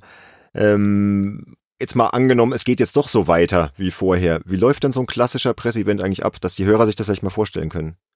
Wie läuft das so ab? So in der Regel, so ein ganz normaler Presseevent, jetzt zu einem, sagen wir mal, so ein B-Titel oder so. Ja, muss jetzt kein, kein, kein, kein mega Triple-A-Spiel sein, sondern ja. Na gut, ich meine, der, der Event an sich beginnt ja erstmal mit einer Einladung. Genau, das wollte Einladung ich auch sagen, ja. Mhm. so, damit, damit fängt's ja an. Mhm. Also sprich, wenn du eine gewisse Zeit in der Branche arbeitest, gerade wenn wir als Freelancer irgendwie klar am Anfang laden dich die Leute noch nicht ein, sondern du musst natürlich ein paar Kunden irgendwie im Hintergrund haben. Die Leute müssen wissen, dass du, also die, die Firmen müssen eben wissen, ähm, dass du die Themen irgendwo unterbringen kannst.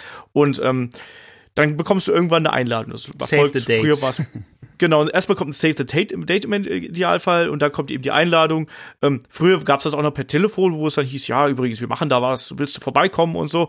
Ähm, ja, und dann regelst du halt eben so die Anreisegeschichten eigentlich, oder Sönke? Also da fängst du halt an, so, wo wohnst du, wo brauchst du einen, einen äh, Flug hin und so weiter und so fort.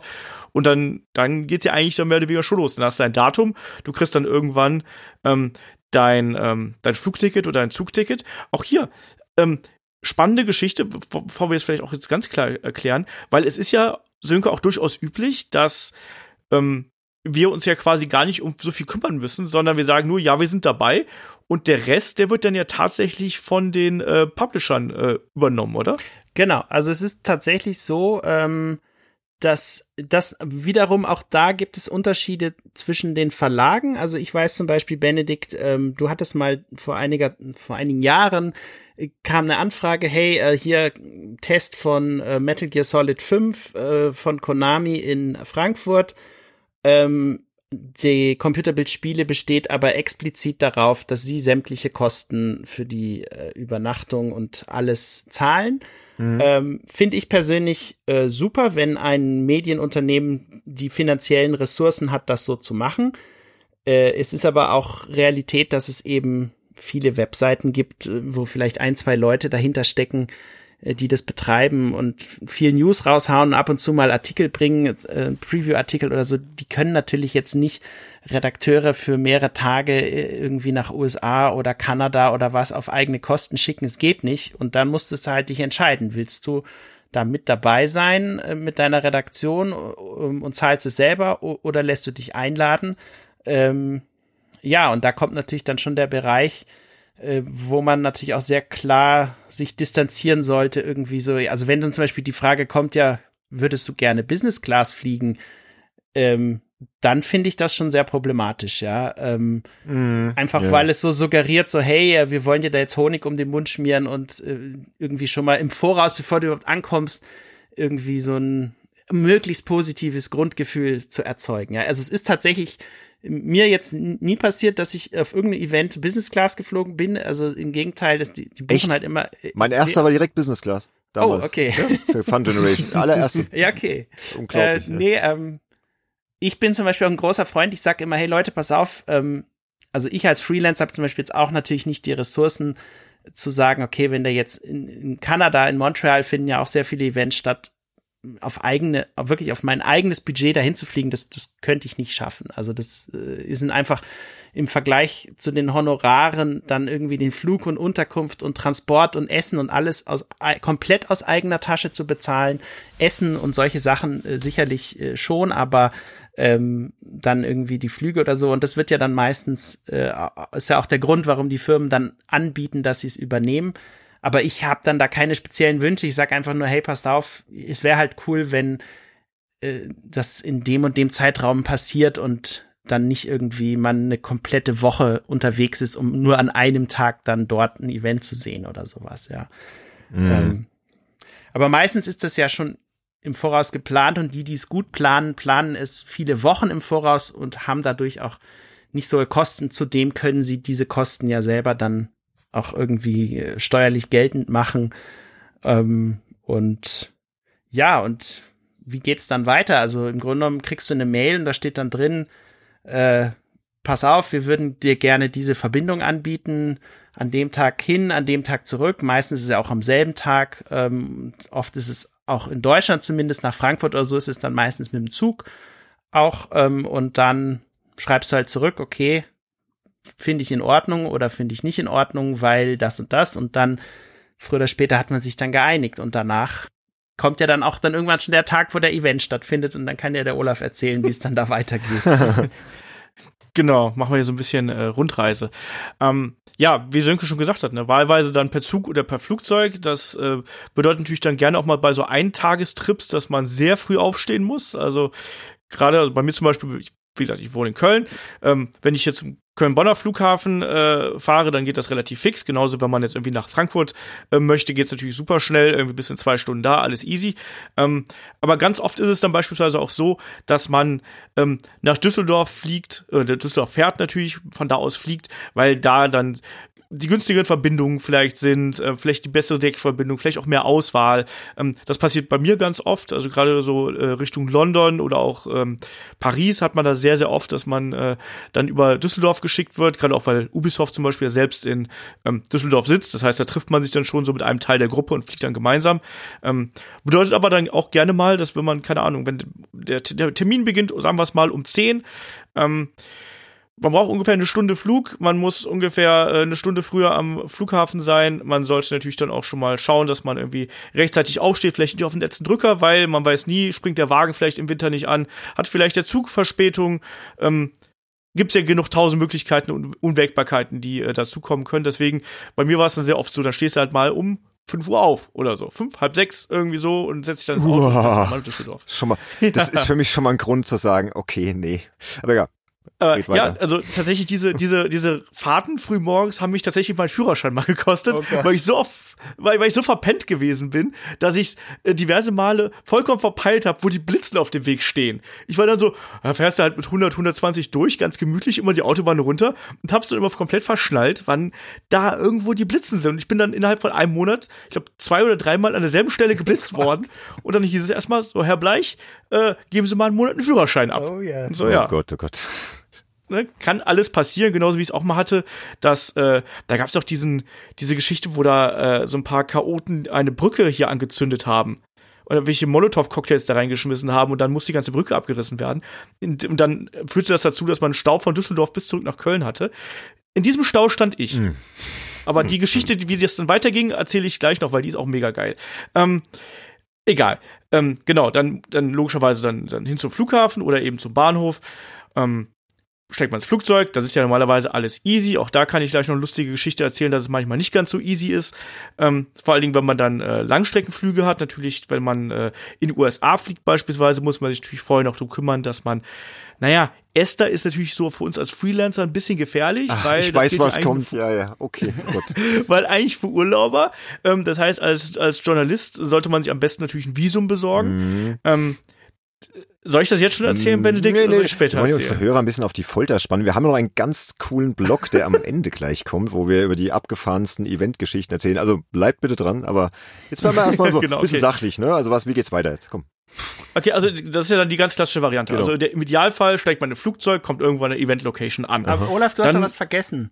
Habe ich was vergessen? Ja, und zwar ist es ja so, am Flughafen trifft man ja dann meistens schon andere Journalisten, die auch eingeladen sind, die man dann eigentlich nach einer gewissen Zeit auch kennt, weil es ja. nicht immer die gleichen, aber man kennt halt gewisse Leute aus der Branche ähm, und trifft die, also ich zumindest bei mir in München ist das so, ich treffe dann halt regelmäßig am Flughafen gewisse Leute, dann zum Beispiel von Gameswelt oder von äh, Webedia oder M-Games und so weiter, die dann eben auch dort eingeladen sind. Äh, Und dann entsteht natürlich so ein gewisses äh, Kennenlernen und man freut sich dann natürlich zum gewissen Grad auch, wenn man Leute, mit denen man sich gut versteht, halt immer wieder trifft und äh, ja, ja, hey, bist du auch dem, mal wieder auf dem Event und so, ne? es gibt auch einige Leute, Ich sage auch immer, die das sind tatsächlich auf so, fast so mein, mein. Reise-Ehepaar irgendwie. Also kollegialer Tratsch ein bisschen. so Ge genau. Ja, so und das bisschen, finde ich, also ähm, jetzt mal völlig unabhängig davon, wer das bezahlt und so weiter, aber das finde ich interessant, um dann neue Dinge aus der Branche zu erfahren. Ja, also was ich auf solchen Flughafen äh, wir warten hier aufs Flugzeug, bis wir einsteigen können. Äh, was ich in diesen Zeiträumen schon alles aus der Branche erfahren habe, das ist unfassbar, ja. Also irgendwie einfach nur so, und sei es nur, hey, bist du eigentlich auch dann in zwei Wochen auf dem und dem Event oder sowas, ja. Also dann weiß man eigentlich irgendwie so, okay, es gibt halt noch andere Veranstaltungen zu dem und dem Thema. Vielleicht ist man selber auch nicht eingeladen und äh, man weiß aber eben so, man kriegt einen besseren Überblick, was halt so passiert, ja, oder was halt die, die, die Redaktionen auch einfach beschäftigt. Ja, ich vermute, wenn jetzt sowas noch wäre, was aber nicht ist, dann würden halt alle über Corona reden. Das war ja auch jetzt, hatte ich ja in dieser Open Mic Folge schon erwähnt. Das war halt jetzt das Ah, ich hatte gerade verdrängt. Jetzt kommst du schon wieder mit Thema um bei. Final Fantasy VII, ne? Ja, ja, ja. Das Ähm, war spannend. da, ja. Dass halt dann wirklich, äh, du kommst auf ein Event und so, ja, jetzt geben sie die Leute halt nicht mehr die Hand so, sondern ja, so Namaste oder hier Elbow Check oder wie sagt man da?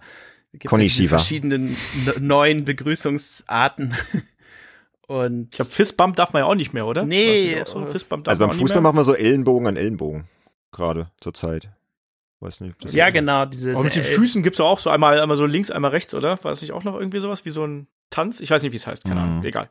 Ja, und äh, ja, aber das ist, glaube ich, also das finde ich gehört auch dazu. Meistens ist es so, dass die Pressesprecher, die sich um die Organisation kümmern oder die Agenturen, das dann oft auch so buchen, dass die Leute, die auf dem Event eingeladen sind, im Flugzeug in der Nähe nebeneinander sitzen. Das hat Vor- und Nachteile. Ich finde es cool, dass du mit den Leuten sprechen kannst. Ich finde es weniger cool, wenn ich dann im Flugzeug auf einem längeren Flug irgendwie einen Artikel schreibe und ständig jemand in meinem Bildschirm schaut, was ich da eigentlich schreibe. Ja, also denke ich mir. Ich habe ich auch schon öfter dann bewusst deswegen äh, vor der Buchung dann noch den, Deswegen den haust du Platz immer ab. geändert, weil ich, ich mag das nicht, wenn mir jemand beim Schreiben im Bildschirm schaut, finde ich total fürchterlich. Also Ja, ich, ich wollte nur gerade ganz kurz einwerfen, weil wenn man den Sönke nämlich auf äh, Terminen trifft, der Sönke ist immer furchtbar beschäftigt. Der Sönke ist immer der, der kaum, dass er irgendwo einen Sitzplatz hat, der dann immer sofort den Laptop rausholt und dann sofort irgendwas schreiben muss. Ich muss noch den Artikel fertig machen. Ich muss noch den Bene kurz mailen. Ich muss noch das ganz Ja, kurz sorry, machen. ich Also, brauche halt ja, den Artikel. Deadline. Was soll ich machen?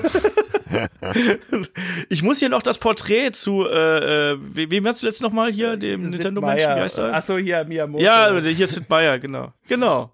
Ja, es ist natürlich richtig. Ja, es ist, nervt mich auch manchmal. Also äh, es ist vor allem auch, muss ich auch manchmal an die Pressesprecher, also ich freue mich immer, wenn ein Pressesprecher weit im Voraus ein Event ankündigt und nicht so, hey, äh, hast du eigentlich Lust, nächste Woche Montag bei einem Anruf am Donnerstag davor, hast du Lust, nächsten Montag auf den und den Event zu kommen? Oh, wir, ja, wir, wir, genau. wir regeln das auch Mhm. alles. Natürlich habe ich Lust, aber ich habe eigentlich in der Regel für einen Zeitraum von zwei bis drei Wochen fast jeden zweiten oder jeden Tag irgendeine Abgabe, ja. Und natürlich kann ich das einbauen, aber da muss ich halt Mittel und Wege finden, das, was ich in der Zeit eigentlich machen müsste, entweder nachts im Hotel oder irgendwie halt anders zu machen, ja. Und deswegen, ja, und nicht zu vergessen, du hast auch noch einen Podcast, ja. Da nehmen die überhaupt keine Rücksicht drauf, wenn wir hier gerade mal einen Termin gefunden haben, was nicht immer so einfach ist bei Richtig, unseren, ja genau. Ja? Das war ja, wäre ja heute mit einem so ein, Spiel auch ein Problem gewesen. Ja, ja, genau. Dann klatscht da so ein Event dazwischen, das ist manchmal dann schon blöd für uns, ne? Aber gut, das, das wird sich ja vielleicht irgendwann ändern, dass sie dann mal ein bisschen, ein bisschen Rücksicht drauf nehmen. Aber man, man kann ja mal träumen, ne? Hm. Ja. ja, weiter im Text. Aber weiter, also wir sind jetzt immer noch am Flughafen, ja. Du musst wahrscheinlich auch nochmal aufs Klo gehen und wie geht's dann weiter? genau. Nein, ansonsten, äh, wie man mit dem Flugzeug fliegt, das weiß man ja irgendwo. Ähm, was man mitnehmen darf, auch da lustige Geschichten, was man so manchmal an Geschenken mitbekommt. Also zum Beispiel irgendwelche äh, weiß nicht, Schaum Schaumstoffhandgranaten, die da merkwürdig im äh, Metalldetektor aussehen, wenn es in deinem Rucksack ist oder sonst irgendwas. Irgendwelche Brieföffner, die aussehen wie Messer. Ähm, All solche Geschichten fallen dann darauf und da bin ich mittlerweile auch ganz gnadenlos und lass die Sachen halt liegen, wenn ich das Gefühl habe, da gibt's Ärger, wenn man da äh, durch die Security geht. Auf jeden Fall dann fliegst du halt dann da dahin, kommst da hoffentlich äh, sicher und ohne Turbulenzen an deinem äh, Zielort an. Und im Regelfall ist es dann so, dass wahlweise wartet da schon ähm, ein ja, jemand von einem, von einem, äh, ich habe gerade fast Escort-Service gesagt, von einem äh, Limousinenservice oder einem, wie nennt man das, der Transportunternehmen, Taxiservice, wartet dann da auf dich mit dem Schild, da steht dann da, keine Ahnung, wahlweise der Name von dem äh, Entwickler oder vom, von sonst irgendwas drauf. Ähm, und ähm, dann andernfalls hast du einen Treffpunkt, wo du dich dann eben mit den Kollegen triffst und wenn du dann eben in einer größeren Gruppe bist, dann geht's dann eben gemeinschaftlich weiter. Relativ selten geht's mit den öffentlichen Verkehrsmitteln weiter, weil ich glaube auch einfach, es ist der Zeit ein bisschen verschuldet und ganz oft ist es auch so, dass die Publisher ein bisschen Schiss davor haben, dass da irgendjemand auf dem Weg verloren ja. geht und auf einmal sagt, hör mal, ich bin hier gerade in Buxtehude und weiß nicht genau, wie ich da hingekommen bin. Mhm. Olaf, wenn ich da kurz einhaken darf, ähm, ich möchte ein sehr schönes Beispiel nennen, weil es wirklich jetzt perfekt passt. Ähm, Ubisoft hat es einmal gemacht in London mit Far Cry. In London ist es ja so, ähm, wenn man schon im Voraus das hört London Event, dann weiß man, du kommst da an, wie du sagst, du, du wirst in einen Transportservice gesteckt und irgendwo nach London gefahren. London ist eine Riesenstadt mit, keine Ahnung, neun Millionen Einwohnern oder weiß ich nicht, auf jeden Fall gigantisch groß. Und die Fahrzeit zu den meisten Event-Locations beträgt mindestens eine Stunde, manchmal eineinhalb. Ich habe auch schon Events gehabt, wo man zwei Stunden nur zum Eventort durch die Stadt fährt. Und die, die Londoner Kurierfahrer neigen dazu, äh, nicht auf einer Straße zu bleiben, sondern kreuz und quer zu fahren. Und wenn dann nebenbei auf dem Laptop noch was tippst, sie wird total schlecht. Also es ist einfach ein, wirklich ein schlechtes Erlebnis. Dann lass es doch, Sönke. Ja, aber wenn Pack du, doch mal den Laptop weg, schau doch mal, wo du bist. Genau, und jetzt hat er Guck bei dir Ubisoft, die Stadt an. Genau, hat er bei Ubisoft mal ein Event gemacht zu Far Cry Primal, war das, glaube ich, in London. Ähm, und der Pressesprecher dann halt alle Leute eingesammelt. Wir waren, glaube ich, eine Gruppe von 15 Leuten. Ich war, warst du da nicht auch dabei, Olaf? Jedenfalls äh, sind wir dann in die, in die Tube, in die Londoner U-Bahn und ähm, sind dann einfach in der Linie geblieben, irgendwie alle zusammen, ich glaube 40 Minuten in der Tube gewesen, war super lustig, alle haben Fotos gemacht und sich toll amüsiert, ausgestiegen und schon waren wir nach 40 Minuten ohne Stau, ohne Stress, waren wir da, konnten noch im irgendwie British Breakfast, bevor der Event dann zwei Stunden später losging. Alle waren super gechillt, es gab keinen Zeitdruck, keinem war schlecht. Es war äh, cool und ich dachte mir, Leute, macht doch öfter Nahverkehr, ja. Also das ist A günstiger, B sehen die Leute mehr von der Stadt. Das Problem, wie du sagst, ist halt die, die Wahrscheinlichkeit, dass jemand verloren geht, ist durchaus da, ja. Also Wäre auch nicht das erste Mal, wenn sowas äh, passiert wäre. Ähm, ich bin auch schon mal in den falschen Flieger gestiegen. Also nicht in den falschen Flieger, aber ich bin zum falschen Flughafen gefahren übrigens mal. Das ist mir auch mal passiert. hab ich ich habe innerhalb von zwei Wochen, ganz kurze Geschichte, äh, zwei Wochen hätte ich zweimal nach Warschau fliegen sollen. Einmal zu CD Projekt Red und einmal wegen ähm, äh, World of Tanks, wegen irgendwas. Ich weiß nicht mehr, ich glaube, das war irgendwie so, so ein ähm, äh, Online, äh, nicht Online, so ein E-Sport-Event. Ähm, und ich habe es komplett vercheckt. Ich bin in der einen Woche bin ich nach Düsseldorf gefahren, in der anderen äh, Woche auch wieder und guck dann auf meinem, das war dann der der der Event für ähm, World of Tanks. Ich war also zuerst bei CD Projekt Red und will da dann zu diesem World of Tanks Event fliegen und stehe dann da am Düsseldorfer Flughafen, guckst auf mein Ticket und so, warum hast du denn keinen Flug hier angeschlagen? Wo ist denn dein Flug verdammt nochmal? Und schau dann genauer hin, da steht dann da Köln. Und ich immer so, ah, fuck, ne? Und dann war es halt auch zu spät und zum Glück war der Event dann eben erst nächsten Tag, so dass ich dann früh morgens noch einen anderen Flug bekommen habe. Aber ähm, das habe ich auch schon ganz oft erlebt, dass auch manchmal auch mit Berlin oder so, wo dann äh, Kollegen zum falschen Flughafen gefahren sind oder so. Das kann auch schon mal ja, vorkommen. Definitiv. Also in München ist immer das Problem, ähm, München ist das Problem, die S-Bahn in München äh, hat halt immer wieder Schwierigkeiten ähm, mit Wetterproblemen oder leider auch, muss man leider sagen, eben mit äh, Personenunfällen im Gleis, ja. Und äh, ich hatte mhm. mal ein Event, äh, auch wieder Ubisoft in Paris, da ging es ähm, um Watch Dogs 2 und dann hat sich halt jemand aus irgendeinem Grund vors Gleis geschmissen und dann äh, gab es massive Verzögerungen, Flug verpasst. Äh, Ubisoft hat dann gesagt, okay, kein Problem, wir buchen das um und so. Habe ich es halt trotzdem noch zum Event geschafft, aber ja, das sind halt alles so Sachen, die dann da auch passieren können und wo es immer besser ist, dann wirklich eine irgendwie besser zwei Stunden vorher am Flughafen zu sein und bei internationalen Flügen vielleicht sogar drei, dass es da einfach keine Schwierigkeiten gibt, ja. Und ja, ja, generell, ich bin auch immer ein großer Freund davon, lieber, lieber zu früh als zu spät. Also auch wenn man dann hinter zurückfährt, ich bin immer jemand, der sagt, komm, Leute, wenn, wenn ihr jetzt die Gelegenheit habt, ruft mir ein Taxi oder so. Ich nehme nehm lieber eine halbe Stunde früher, ich sitze lieber eine halbe Stunde länger am Flughafen und man sitzt als, als Spielejournalist sehr, sehr viel an Flughäfen, muss man dazu sagen. Das stimmt, ja. Ähm, so stundenweise, tageweise manchmal gefühlt. Ähm, und ja, das ich bin lieber ein bisschen zu früh da, sagen wir es mal so. Aber wenn man dann erstmal da ist, wie gesagt, dann fährt man der Gruppe dahin. Sönke hat sich schon erklärt, wie es da so abgeht. Und dann kommt man meistens an einer Event-Location an.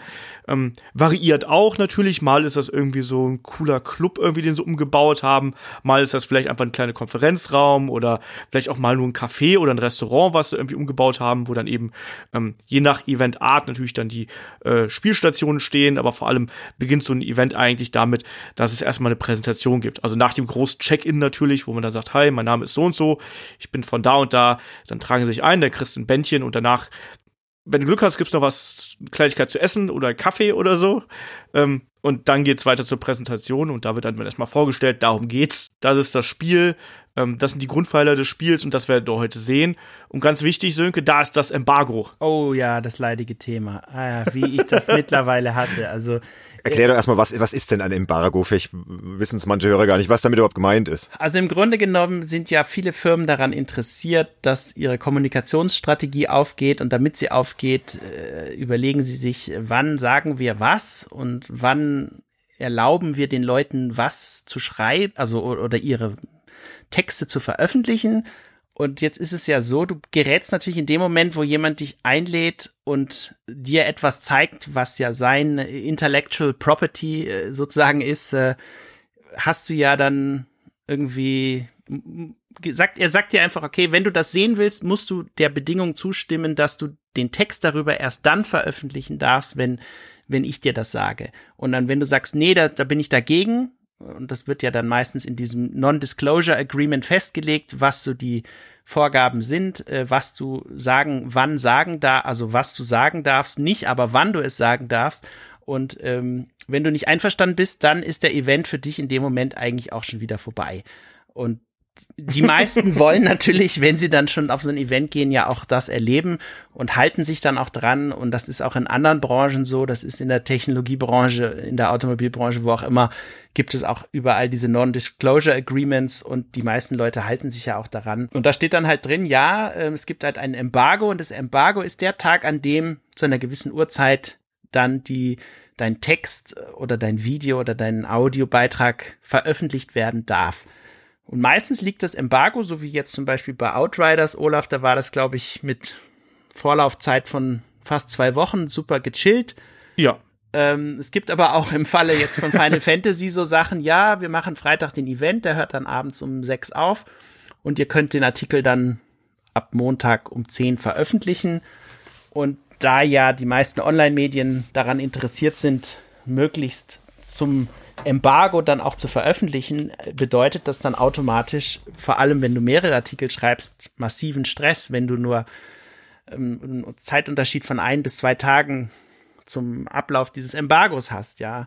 Hm. Und dann halt all also diese Artikel. In dem Fall Wochenendarbeit, ne? Für dich. Genau, dann. also, ja. oder in dem Fall ja hm. auch für dich, weil du hast ja damals den Artikel dann dabei Computerbildspiele in das Content Management System eingebaut und Richtig, ja. hattest du ja wahrscheinlich auch erhofft, am Sonntag das halt sowas nicht machen zu müssen, ja. Ich arbeite nicht so gern am Wochenende, aber manchmal muss es halt sein. Ne? Aber ja. es gibt ja noch den Fall, dass es zum Beispiel gar kein Embargo gibt. Oder das Embargo heißt eigentlich, äh, ihr dürft direkt nach dem Event veröffentlichen. Oder genau. morgen. Ja. Finde ich aber manchmal besser, weil dann äh, sagt man, okay, äh, bevor ich jetzt hier einen Artikel hinschluder, äh, was ich prinzipiell nie mache. Also mir ist wirklich immer wichtig, dass ich mich dann auch mit dem Thema auseinandersetze und recherchiere und nochmal meinen Voice Das stimmt, Record- kann ich, kann ich bestätigen. So Voice es, ja. Recording anhöre und so, dann muss man halt einfach äh, warten, ja. Und ähm, es gibt aber auch Publisher, und da möchte ich sehr lobend Devolver Digital erwähnen, die sagen, hey, bei uns gibt's keine Embargos und es gibt auch keine NDAs. Mach, was du willst, ja. Finde ich, finde ich total klasse. Also, die, gut, die sind ja eh so ein bisschen rebellisch in jeder Hinsicht, auch was ihres, Ich wollte ihr gerade sagen, ist ja eher Indie-Bereich. ihr Line-Up ne? angeht. So, so. Genau, und bei Mhm. den, bei den Indie-Entwicklern ja auch. Also viele sagen dann wirklich, ja, es, wir freuen uns, wenn du was dazu veröffentlichst und äh, wir helfen dir, also wir geben dir noch mehr Informationen, wenn du ein Interview im Nachhinein per Skype noch haben willst, weil du irgendwie noch Fragen hast, kein Problem und so. Ähm, ich finde, Embargos haben eben den Vorteil, klar, wenn sie einen gewissen Zeitraum in der Zukunft liegen, dass alle die gleichen Chancen haben, das zum gleichen Tag zu veröffentlichen, aber sie haben halt den Nachteil, wenn das zu nah an dem Event dran liegt, dass sie dich einfach zeitlich sehr unter Druck setzen. Vor allem, wenn du im Voraus gar nicht weißt, wann das Embargo ausläuft und diese Information erst auf dem Event kriegst, so wie bei Final Fantasy VII. Da wurde die nämlich erst auf dem Event kommuniziert und dann gab es ja Benedikt auch noch andere Schwierigkeiten. Mhm. Ja, aber das Problem ist ja dann auch, wenn du jetzt weißt, okay, Embargo fällt Montag 10 Uhr. Ja, dann ist, dann ist Montag 10 Uhr und dann gehst du auf die verschiedenen Spiele-Websites und überall ist halt der Artikel. Ja, und das ist etwas, was mich schon immer so ein bisschen genervt hat. Es ist halt so gleichgeschaltet. Ja. genau. es gibt halt im Medium überhaupt keine Möglichkeit, irgendwas Individuelles zu entwickeln. Jeder hat das Gleiche gespielt, jeder hat das Gleiche gesehen, jeder hat die gleichen Assets bekommen, also sprich Screenshots vom Hersteller, äh, vielleicht noch Videos sehen. Es ist halt immer alles so gleichgeschalten. Das ist immer sowas, boah, wo ich dann denke so, hm, ist wenig originell irgendwie. Ja. Und, und wo ich mir auch denke, tun sich die Publisher dann für ihr eigenes Spiel überhaupt einen Gefallen, wenn alle irgendwie ähm, ihren Content so angleichen? Wäre es nicht für den Leser viel spannender, wenn er auf jede der verschiedenen Spiele-Webseiten surft und völlig andere äh, Previews liest, die zwar um das gleiche Spiel gehen und vielleicht auch die gleichen Teile des Spiels behandeln, aber äh, wo eben die Version viel umfangreich. Also ich erinnere mich zum Beispiel damals kam Borderlands von ähm, Gearbox kam raus und ich war damals bei 3- 360 Live und PS3M und dann haben wir halt von denen eine Version gekriegt. Die konntest du, glaube ich, zwölf oder 14 Stunden spielen Hm. und du konntest machen, was du willst. Du kannst einfach, du kannst irgendwie erstmal fünf Stunden lang äh, nur Munition und Waffen sammeln und dann reingehen oder du spielst halt einfach die Story nach oder wie auch immer. Und das führte dazu, dass in jedem Heft völlig unterschiedliche, total coole Artikel drin waren, die alle das Spiel aus einer irgendwie völlig anderen Perspektive beleuchtet haben, weil es auch gar keine Vorgabe gab. Ähm, und die, die Preview-Version hört dann an der Stelle halt auf, dann kannst du nicht mehr spielen und das war's, ja. Und das äh, finde ich persönlich führt zu viel besseren Artikeln, ähm, wo der Redakteur auch viel mehr über das Spiel weiß und viel präziser und detaillierter über das Spiel selbst schreiben kann. Also was ich zum Beispiel überhaupt nicht mag, sind Events, wo du auch nicht ein Video aufnehmen darfst und im Nachhinein fragst du dich ja, Moment mal, wie hieß jetzt eigentlich diese Spielwelt und ähm, wer war dieser Charakter? Weil wenn du nur eine halbe Stunde spielen kannst und oder sagen wir vielleicht 45 Minuten und dann ist, sagen die, okay, wir geben dir noch irgendwie eine halbe Stunde extra, damit es auch alle schaffen, aber du willst ja dann nebenbei auch noch Notizen machen, beziehungsweise ich mache schon gar keine Notizen mehr, ich, ich nutze dann halt das Video als meine Notiz, weil dann gehe ich halt durch die Menüs und nehme schnell alles auf, damit ich das nicht alles manuell aufschreiben muss und mir Zeit spare, ja. Und ähm, also ich finde es viel besser, wenn man Versionen verschickt irgendwie oder, oder digital zur Verfügung stellt, weil du einfach dich viel intensiver mit dem Ganzen auseinandersetzen kannst, ja. Hm. Oder ein Event, der halt wirklich richtig lange dauert, so wie bei Outriders, wo du wirklich fünf oder sechs Stunden am Stück kannst auch alles capturen und so. Also das ist auch gut, ja. Wo du am besten auch noch vielleicht äh, die Möglichkeit hast, einen Entwickler zu interviewen, auch mal ausgiebig auszufragen, ne? Mal wirklich ins Detail zu gehen. War das bei Outriders eigentlich so? Es geht. Es waren so Ja. 20 Minuten, die wir, glaube ich, da so hatten. Da kannst du schon so ein bisschen was fragen, aber es ist natürlich auch immer so, das ist generell natürlich so eine Geschichte, ähm, wenn Spiele zum frühen Zeitpunkt gezeigt werden. Natürlich verraten die da noch nicht alles. Ne? Das ist ja auch alles gesteuert, weil diverse Informationen werden ja dann später nach Plan quasi, nach Marketing- und PR-Plan quasi veröffentlicht. Ähm, bestimmte Funktionen also beispielsweise bei Outriders habe ich gefragt, so, hör mal, wie sieht's denn aus? Ich finde, das spielt sich ja richtig geil. Gibt's dafür dann auch irgendwie einen Versus-Modus? Es bietet sich irgendwie an, die, die Welt ist so zerklüftet und so zerstört. Äh, gibst du irgendwelche Arenen, Gladiatorenkämpfe, keine Ahnung was, irgendwas, wo man Versus spielen kann? Ja, das verraten wir zum späteren Zeitpunkt. Das ist generell eine Antwort, die man sehr oft hört. Ne? Ähm, stay tuned mhm. äh, bei, auf unseren Social Media Kanälen, das werden wir demnächst ankündigen oder sonst irgendwas. Wie oft man diese äh, Antwort bekommt, äh, ist dann schon richtig. Ich habe mir dann eine Zeit lang eben auch angewöhnt, mal ganz andere Fragen zu stellen, je nachdem, was du auch da für äh, Leute sitzen hast. Was aber wiederum dann sehr oft nicht so gern gesehen ist, weil natürlich möchte man Artikel haben, die sehr auf das Spiel bezogen sind. Und wenn man die dann fragt, keine Ahnung, Outriders, bleiben wir bei Beispiel, ja, was sagen sie denn zum Beispiel von äh, äh, weiß ich, irgendwas ganz all, all, äh, Allgemeines über Loot-Shooter irgendwo. Und dann ist ja häufig dann auch so, dass man dann auch mal so ein bisschen angepiekst wird und so, ja, nicht nur quatschen, auch so ein bisschen was zum Spiel oder so. Mhm. Kommt dann auch hin und wieder mal vor. Gibt halt so Talking Points, ne, die die PR genau. ganz gerne abgearbeitet sieht, auf die du eingehen sollst, was ja auch okay ist, ne, aber so ein bisschen drumherum ist ja manchmal nicht so erwünscht. Ne? Ja, und manchmal ist es eben auch so, dass äh, selbst wenn du dann eine Frage stellst, die so ein bisschen outside the box ist, dass dann auch die Entwickler natürlich auch einfach mal gut geschult sind und trotzdem dir die Standardantwort geben. Das hast du natürlich auch sehr oft, das muss man auch sagen. Ja, ja, ja. liegt nicht nur in der PR, ne, klar. Die, wollen ja, ja, eben deswegen auch nicht alles raushauen, was sie da schon so ne, in der Pipeline haben. Mhm. Eben, deswegen, also es gibt ganz selten, um mal hier so ein positives Beispiel äh, zu nehmen, ähm, das war, äh, ja, Sönke hat gerade den Namen Sid Meier angesprochen. Ich hatte vor äh, fünf, vier, fünf Jahren ein Interview mit Sid Meier und da äh, ist dieses Handyspiel von ihm rausgekommen. Äh, Sid Meiers Gott, wie ist es denn? Starships, Starships glaube ich. ja, genau. Ne? Und das war eben total geil, weil da, da, da war wirklich der Termin so, ja, wir wissen, wir sind ehrlich, wir wissen, dass sich eigentlich das Spiel nicht interessiert, du willst eigentlich nur Sid Meier treffen. Und das ist der Aufhänger für die Geschichte. Und ich so, ja, okay, ertappt, ne? Ja, okay, weißt du, deswegen machen wir es so. Ähm, du hast zwei Stunden Zeit, äh, erste halbe Stunde machen wir äh, Präsentation und die restlichen 90 Minuten kannst du mit Sid reden, über was du möchtest. Das und da denkst du halt so, da denkst du so, wie geil ist das denn, bitteschön? Ich kann hier. Das hast du ne? letzte Folge schon erzählt, die Story komme hier gerade Stimmt. Ja, ja. Volles Déjà-vu gerade. Mhm. Stimmt, ich fange schon an. Es ist gerade in Ausgabe 4. Wir werden schon äh, senil. Und, und schon, schon fange ich an, mich zu wiederholen. Ja, ja nee, aber, aber nee, hast ja recht. Die, die es nicht gehört war haben, sehr prägend, war sehr prägend, glaube ich. Ne? Genau. Das, nee, das war auch mhm. super, weil das hast du super selten. Also ich glaube, das ist, äh, das hast du vielleicht, ich vielleicht ein, zwei Mal irgendwie in meiner, in meiner Laufbahn, dass du das irgendwie gehabt hast. Und mhm. da kannst du natürlich dann wirklich in die Tiefe gehen und über Gott und die Welt quatschen, während du natürlich bei diesen 15 Minuten Interviews, da bist du ja teilweise ganz froh, wenn du deine eigenen Fragezeichen im Kopf ein bisschen erklärt kriegst. Weißt du, wenn du, manchmal, wenn du so ein Spiel spielst und zum ersten Mal, wenn man das so als, ähm, als Normalspieler zockt, da denkst du ja so gut, das, das lerne ich halt irgendwann, ne? Das, das kommt ja dann irgendwann, das erklärt sich mhm. irgendwann von selbst. Aber wenn du jetzt weißt, oh Gott, ich habe nur eine Stunde vielleicht das zu spielen und du siehst irgendwas, und in dem Moment so, oh, ich verstehe es nicht. Was, was, was ja. bedeutet das? Da fragst du erstmal deine, deine diversen äh, Unklarheiten ab und da hast du oft gar nicht mehr die Zeit, um noch wirklich so in die Tiefe zu gehen. Und das ist dann eben auch so eine Herausforderung dabei. Hinzu kommt, dass dann dadurch, dass du eben nicht in die Tiefe gehen kannst und dass dieser Interviewslot so kurz ist, wird das Interview für den Leser am Ende auch, ist schon interessant so, aber es ist eben nicht so dieses Interview, was du dann hast, äh, oder was jetzt auch so die großen Tageszeitungen, wenn die dann irgendwie einen wichtigen Politiker oder sowas, da setzen die sich ja dann auch mehrere Stunden hin und sprechen miteinander und dann wird daraus das Beste extrahiert. Also ich weiß zum Beispiel, ich hatte mhm. mal die Möglichkeit auf der Nordic Game Conference im letzten Jahr in Malmö in äh, Schweden den Warren Spector zu treffen und der hat halt dann irgendwie so einen Podiumsvortrag gehalten um, zum Thema Game Design und dann hieß es ja, wenn du mit dem sprechen willst, dann schnapp ihn dir einfach, der läuft da auf der Messe rum.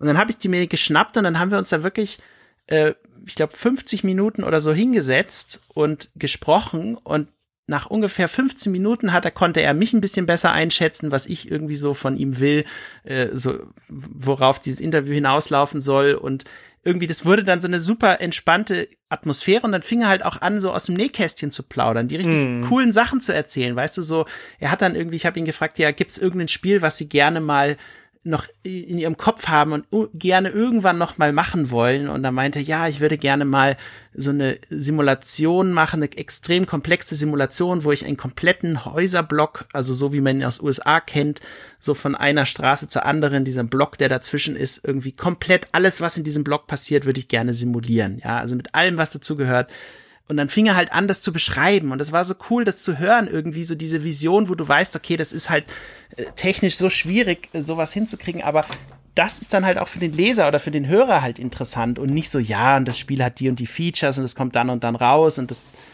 ja, okay, aber ich will ja noch mehr wissen irgendwie. Und das, das war halt echt ein cooles Interview, ja. Ich erinnere mich da auch noch dran. Das hast du für IGM auch gemacht, gell? Genau, das kann man, glaube ich, sogar online nachlesen und da. Ich habe es gerade entdeckt nochmal. Ich werde es mal verlinken in den in den äh, Show Notes. Das war wirklich spannend, ja. Mhm. Ja und und und da ist es auch so. Dann denke ich mir, Leute, ihr kriegt viel spannendere Interviews, wenn ihr den äh, Leuten die Möglichkeit gibt, länger mit den Entwicklern zu reden. Natürlich ist es schwierig auf einem Event, wo du jetzt nicht nur vielleicht 40 oder 50 Journalisten einlädst, sondern mittlerweile ja auch noch mal die gleiche Anzahl oder vielleicht 20 oder 30 Influencer oder YouTuber, die dann auch noch alle mit dem reden wollen und äh, dann muss. Die wollen nicht reden, die wollen nur Selfies machen.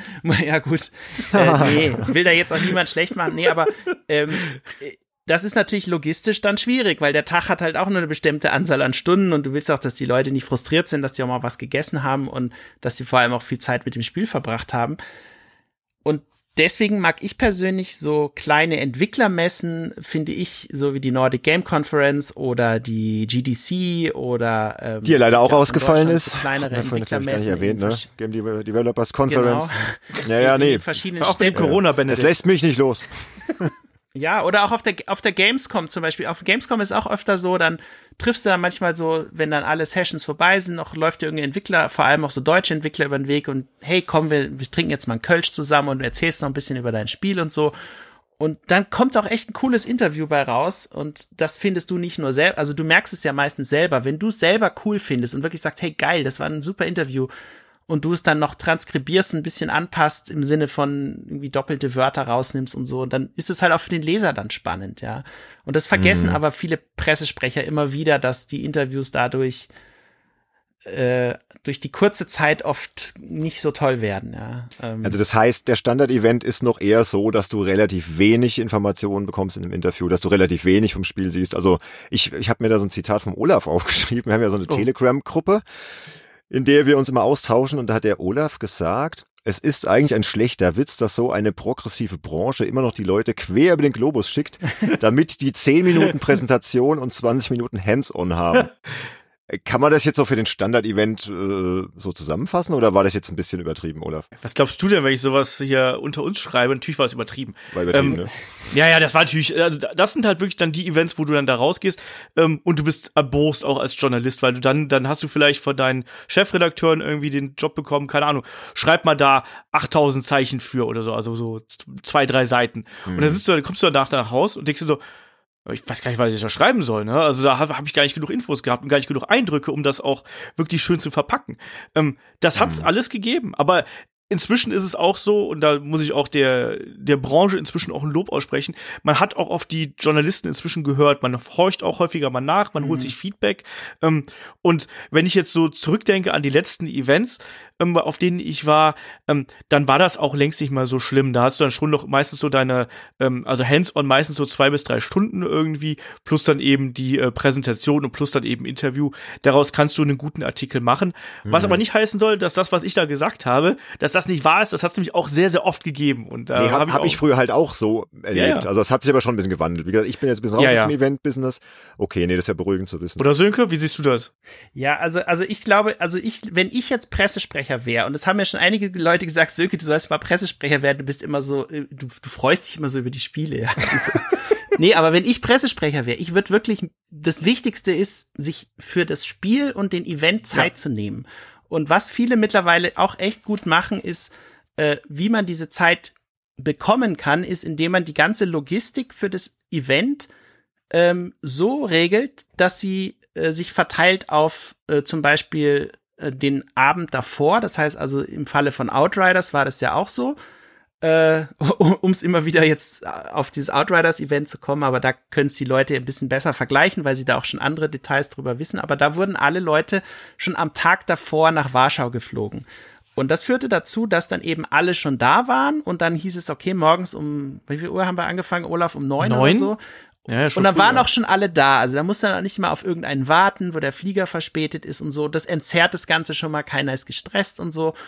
Und das Ganze ging dann ja bis abends um, um sechs oder sieben. Und dann hast du halt auch ausreichend Zeit und kannst es einfach sowas besser umsetzen und kannst den Leuten mehr Zeit geben. Und ja, aber was ich zum Thema Interviews noch sagen wollte, Benedikt, erinnerst du dich vielleicht auch noch dran? Ich hatte mal die Ehre, äh, den Herrn Miyamoto in, äh, auf der E3 zu interviewen und das war aber im Vorfeld, also da hatten wir Coverage für Spiegel Online gemacht zur E3, was ist da passiert, mhm. Neuankündigung und so. Und dann kam eben die Nintendo-Agentur auf uns zu und hat gefragt, ob wir Interesse hätten, mit Herrn Miyamoto ein Interview zu machen. Und ich gesagt, ja klar, natürlich haben wir Interesse. äh, logisch. Aber die Agentur ist in dem Moment automatisch davon ausgegangen, wenn wir das Interview machen, dass wir das auch veröffentlichen. Ja, das, davon sind sie ausgegangen. Davon sollte man aber nicht ausgehen, ja, ähm, mhm. weil du weißt ja nicht, wie gut das Interview wird. Du weißt ja nicht, ob er dir wirklich spannende Sachen erzählt oder nicht.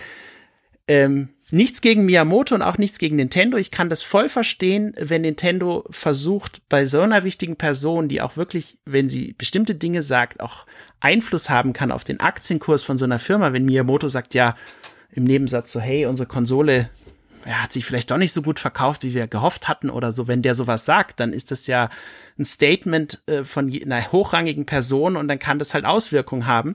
Im Falle von diesem Interview war es so, das Interview wurde von Nintendo aufgezeichnet per Voice Recorder.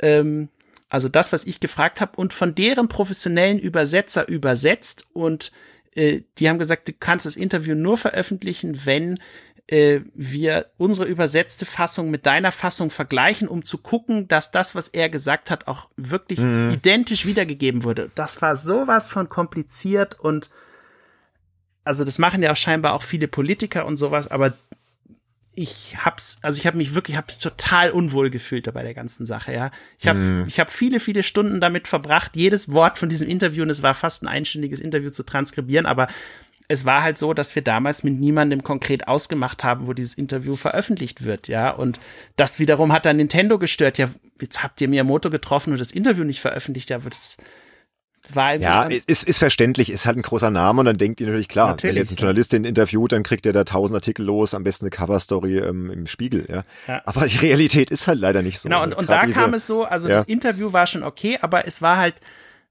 also von meinem Empfinden, er hat halt dann über verschiedene Sachen von der Messe gesprochen und so. Es war, das ist dann noch der zweite Nachteil bei japanischen Interviews, hast du ja immer Übersetzer oh, dabei. Ja. Das heißt, eine Stunde Interview bedeutet im Schnitt vielleicht 35 Minuten reine Interview-Information, ja. Ähm, und das darf man halt auch nicht vergessen, dass das Interview halt einfach eigentlich nur halb so lang ist und äh, dieses erstmal die Frage des Journalisten muss ja dann in Japanisch übersetzt werden.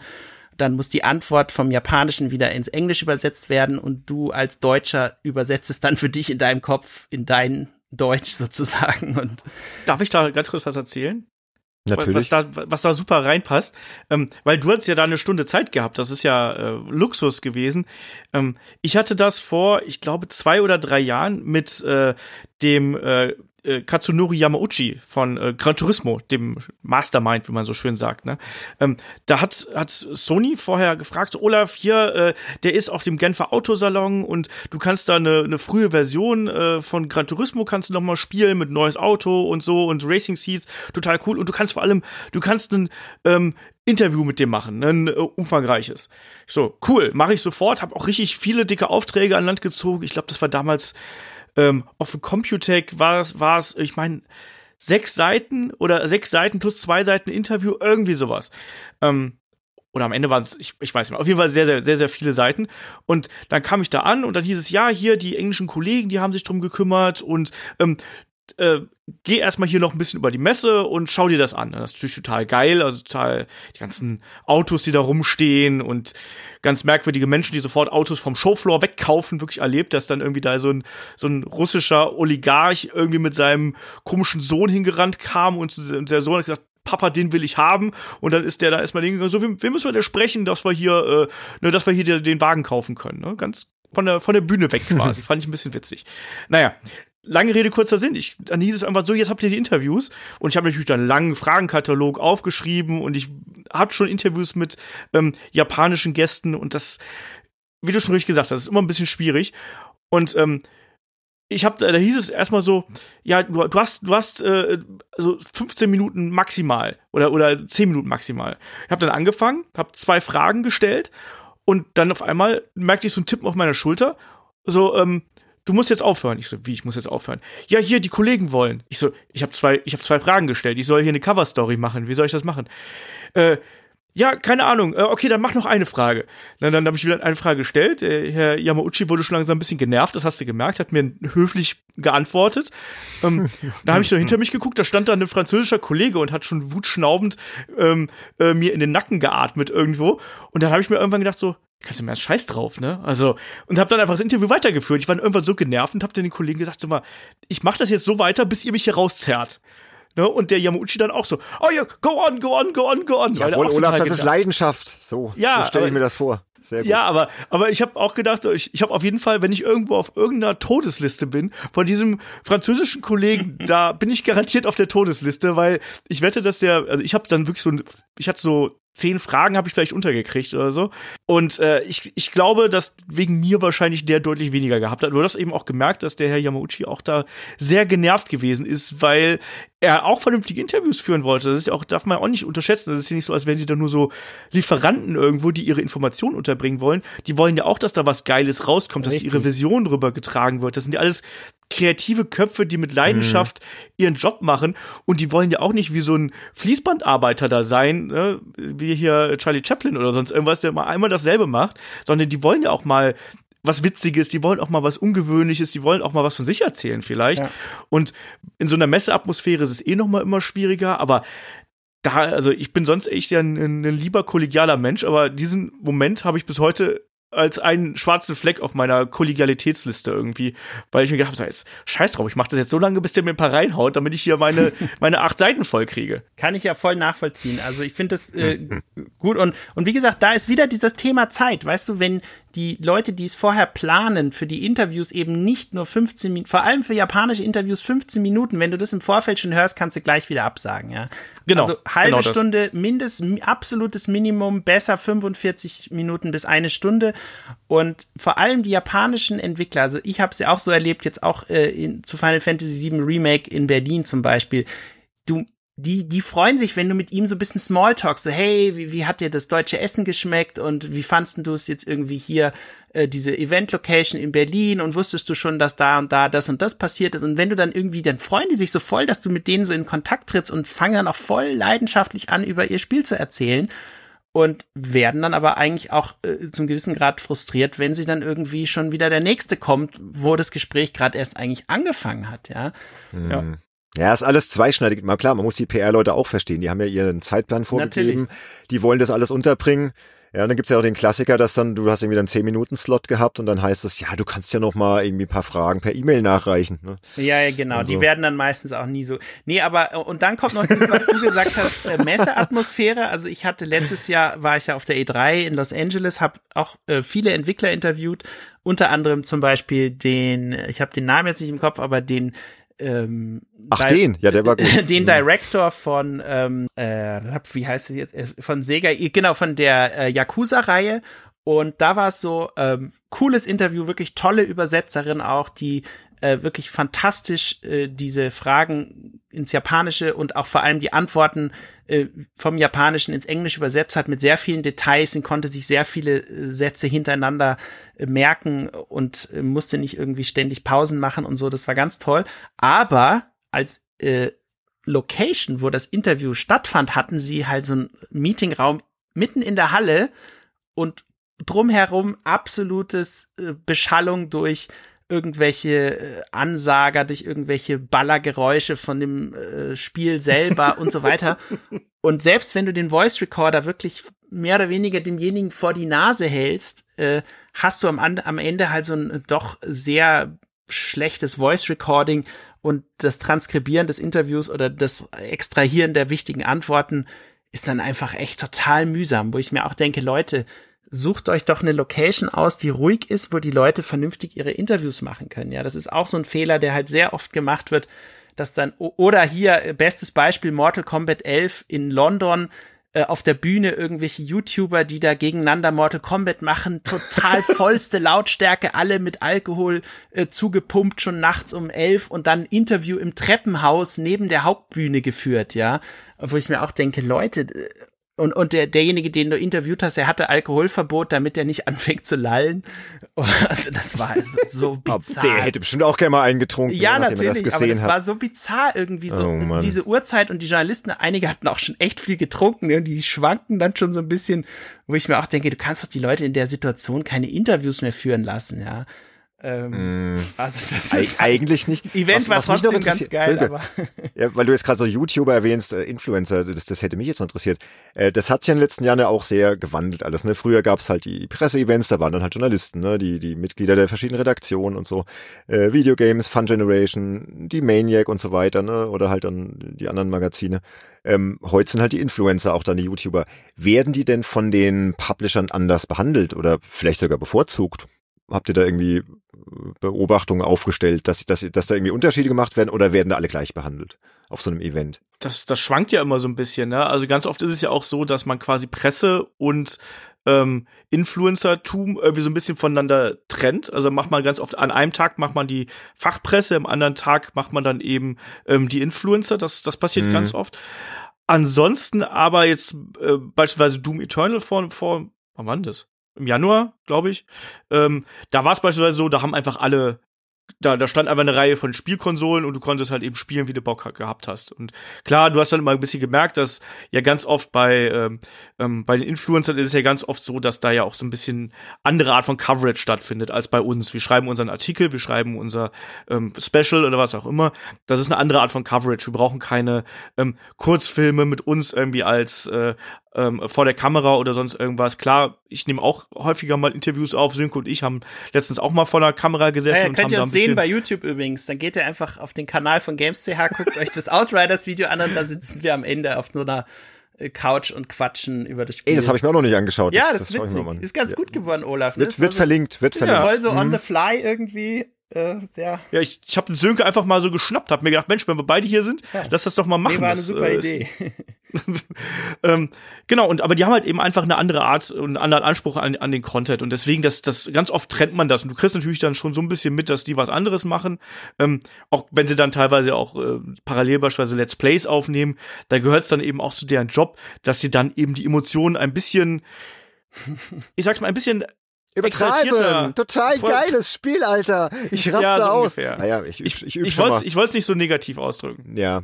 Aber das gehört ja auch dazu. Weil, also, Sönke, du kannst das ja bestätigen. Also, ich meine, die deutschen Journalisten sind ja auch so ziemlich ich glaube, wir sind so ziemlich die, die langweiligsten und ruhigsten, Och, äh, die man so hat. Ja. Also ich kann mich erinnern, äh, Call of, äh, genau, Activision macht einmal im Jahr oder hat in der Vergangenheit einmal im Jahr äh, zu Call of Duty ein Review-Event gemacht, äh, weil sie eben Angst hatten, dass irgendjemand vorab das Spiel irgendwie schon äh, besitzt und deswegen werden halt immer Leute zu diesem Review-Event eingeladen, der dauert dann mehrere Tage und da wird das Spiel dann getestet und dann wird dann meistens auch im Multiplayer gespielt und Zombie-Modus und so weiter. Und in, also nach einer irgendwie ein, zwei Stunden ist dann auch schon echt gute Stimmung, so wenn man im Multiplayer dann da zusammen durch die Zombie-Level Multiplayer ist was anderes, sich, sich ballert und so. Aber es, ja, also die sind auf jeden Fall ein bisschen ruhiger. Ich erinnere mich tatsächlich beim Outriders Event waren einige, die da echt so gegrölt haben, irgendwie natürlich bewusst, um auch irgendwie so für ihr Video dann nochmal diesen Content zu kriegen. Aber auch da, Square Enix hatte tatsächlich über jedem Bildschirm eine Webcam installiert und einen eigenen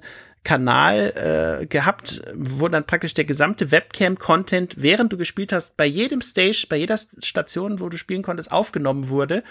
Ob du das dann für dich nutzt oder nicht, das kannst du dann selbst entscheiden, aber es war cool gemacht und auch Ubisoft hatte das zum Beispiel bei Roller Champions auf der E3 und anderen Spielen, dass du dann auf Wunsch gefilmt wurdest, äh, um dann das auch in dein Video einzubauen, ja. Und mhm. man merkt schon, Idee, wie ja. die Publisher sich auch an diese Situation natürlich anpassen und das Setup direkt ja. zur Verfügung stellen, damit die Leute auch äh, Zeit sparen, weil wenn du, vor allem auf einer E3, wenn du dann da wirklich jede Stunde äh, wieder 20 Leute durch die Präsentation schleust und Ubisoft ist da wirklich gut darin, ähm, ja. dann muss natürlich, äh, klappt es am besten, wenn das Setup halt schon steht, ja.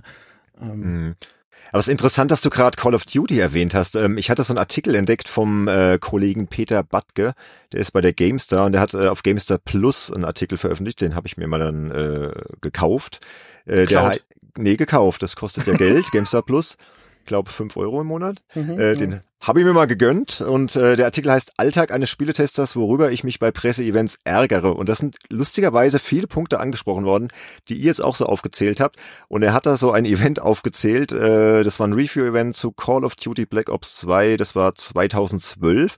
Und er sagt halt, da war halt der, der Event wichtiger als das Spiel selbst. Ne? Habt ihr sowas auch schon erlebt? Also ich, ich erkläre kurz, was da abgelaufen ist. Da sind die Journalisten halt nach Kalifornien äh, gekarrt worden und äh, haben dann mehr oder weniger drei Tage Urlaub äh, bezahlt bekommen auf einer Ferienanlage. Da war ein Golfplatz, Swimmingpool, Zimmer mit Roomservice, eine Terrasse mit Hängematte. Als sie dann angekommen sind, wurden sie dann mit dem Golfmobil zum Anwesen gefahren und also alle Annehmlichkeiten, um halt dieses Spiel zu testen. Und er hatte halt dann irgendwie kritisiert in dem Artikel, dass er das Gefühl hatte, es ging halt überhaupt gar nicht mehr ums Spiel, es ging nur noch um dieses Drumherum, ja, um diesen, ja, so eine Wohlfühloase für Journalisten. Also, habt ihr sowas auch schon erlebt? Ähm, also äh, Olaf kann da bestimmt auch viel erzählen. Ich will nur ganz kurz da äh, bleiben beim Thema Call of Duty. Ich war tatsächlich ja. auf, ich glaube, vier Call of Duty Review Events, nicht auf dem, den jetzt der Peter genannt hat, aber auf denen danach. Und ich kann es bestätigen, also Activision ähm, gibt sich natürlich, weil sie ihr Produkt bestmöglich präsentieren wollen, die lassen sich dann auch nicht lumpen, was das Hotel angeht, was die Essensversorgung angeht.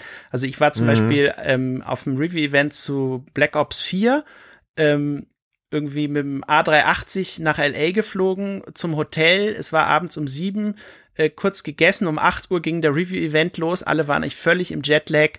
Äh, vor allem die aus Deutschland und Europa-Locations halt. Und dann ging's los, wurde nachts bis eins gespielt.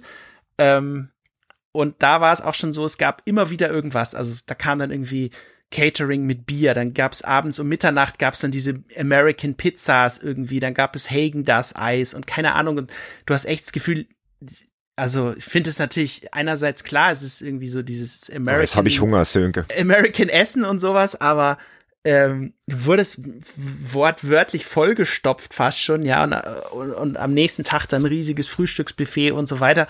Alles schön und gut, ähm, aber ich denke mir, Leute, Activision hat doch ein Büro hier in Ismaning, ähm, da kann man auch irgendwie eine, eine Leberkässemmel um die Ecke essen und dann, wieso denn nicht einfach dahin fahren ja. und da spielen? Ja, ja. Äh, und dann kann man einfach sich einen kompletten Reisetag sparen, man kann sich den Jetlag sparen.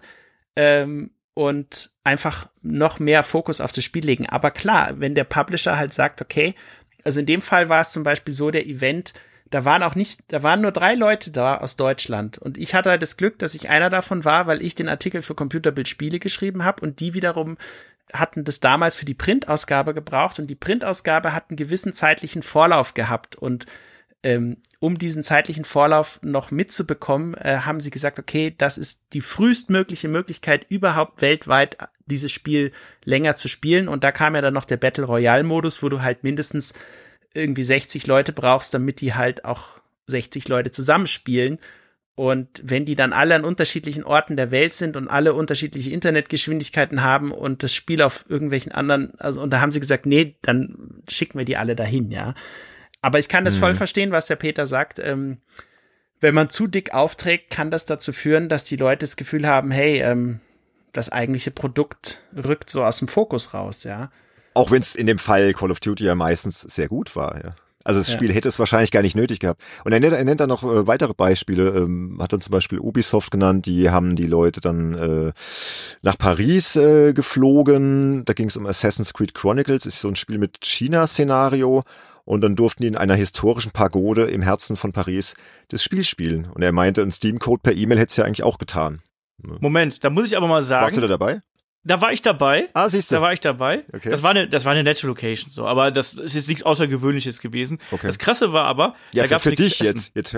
Nee, Moment, ja. nee, das, das, ja, das, das war halt eine, so eine Pagode. Das war halt, das hätte auch ein China-Restaurant sein können. Nee, aber in Paris. Weißt du? Ja, du bist aber, schon, aber die bist Events schon verwöhnt. Stell, stell mal hier den Hörer vor, der jetzt, das jetzt gerade hört, denkt, so, ja, der Olaf, fliegt ja nach Paris, die Pagode ein bisschen. Nee, aber die, die So. Events von, von, von Ubisoft sind ja oft in Paris, einfach dadurch, dass ja das Headquarter da ist. Also ja deswegen klar, nee, das, macht, das macht da ja Sinn, ja. Hm. Ne, aber, aber der Gag war daran, das ist jetzt, ich, war, ich hoffe, ich hoffe, ich kriege keinen Ärger dafür. Der Gag war daran, inzwischen ist es bei Ubisoft der, der wirklich der Running Joke unter allen Kollegen, dass wenn du zu Ubisoft fährst, dass du meistens total wenig zu essen bekommst.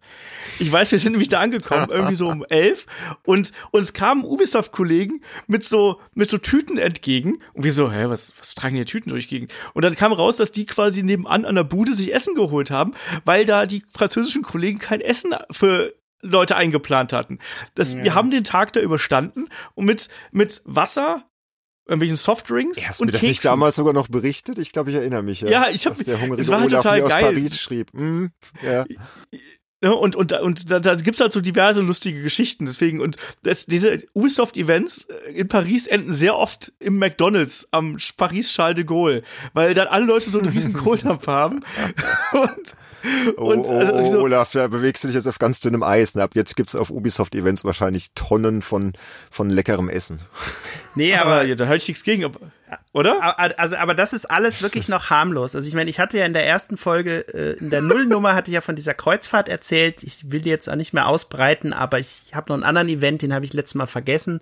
Und da war es so, das war ein Event in Vancouver, damals von Nokia zum Thema Engage. Also sprich dieses äh, Spielehandy, was man in der ersten Version so seitlich ans Ohr gehalten hat. Irgendwie was total beim Telefonieren auch schon total komisch aussah. Tatsächlich ein paar witzige Spiele hatte. Und da haben sie ihr komplettes Line-up in Vancouver auf einem Event gezeigt. Die Präsentation ging, glaube ich, sieben Stunden oder so. Also, aber dann, ähm, als es dann durch war, ähm, es war, glaube ich, nachmittags um vier oder so, wurden die Leute abgeholt mit Humvee Militärjeeps. Ähm, und dann sind wir erstmal in Kanada mit diesen Militärjeeps irgendwie eine Stunde durch die Pampa gefahren, die wildesten Offroad-Strecken. Dann kamen wir zu einem Fjord in Kanada, sind in, äh, mit, ähm, ja, mit Schwimmwesten und äh, so Schutzanzügen in äh, so Highspeed-Boote eingestiegen und sind dann eine Stunde durch den Fjord gefahren. Ähm, was natürlich völlig krass war, irgendwie in Kanada mit dem Schnellboot durch den Fjord fahren, total irrsinnig.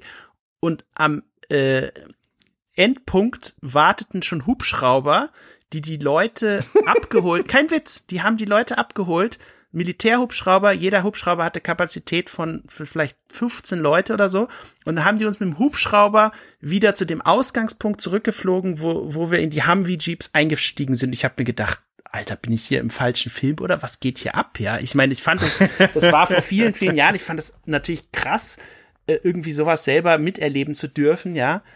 Aber es war schon irgendwie. Das ist schon, schon, schon also, krass, ja. Da, da, hast du dann echt so das Gefühl so, ja, äh, ihr habt scheinbar gemerkt, dass einige eurer Spiele halt einfach nicht so das Potenzial haben und ihr versucht es jetzt halt auf diesem Weg zu kaschieren, ja. Manchmal sagen Also sie, ja, der Event war größer als, als das Produkt. mal also der Ja. Event war groß, aber das drumherum war mindestens genauso groß.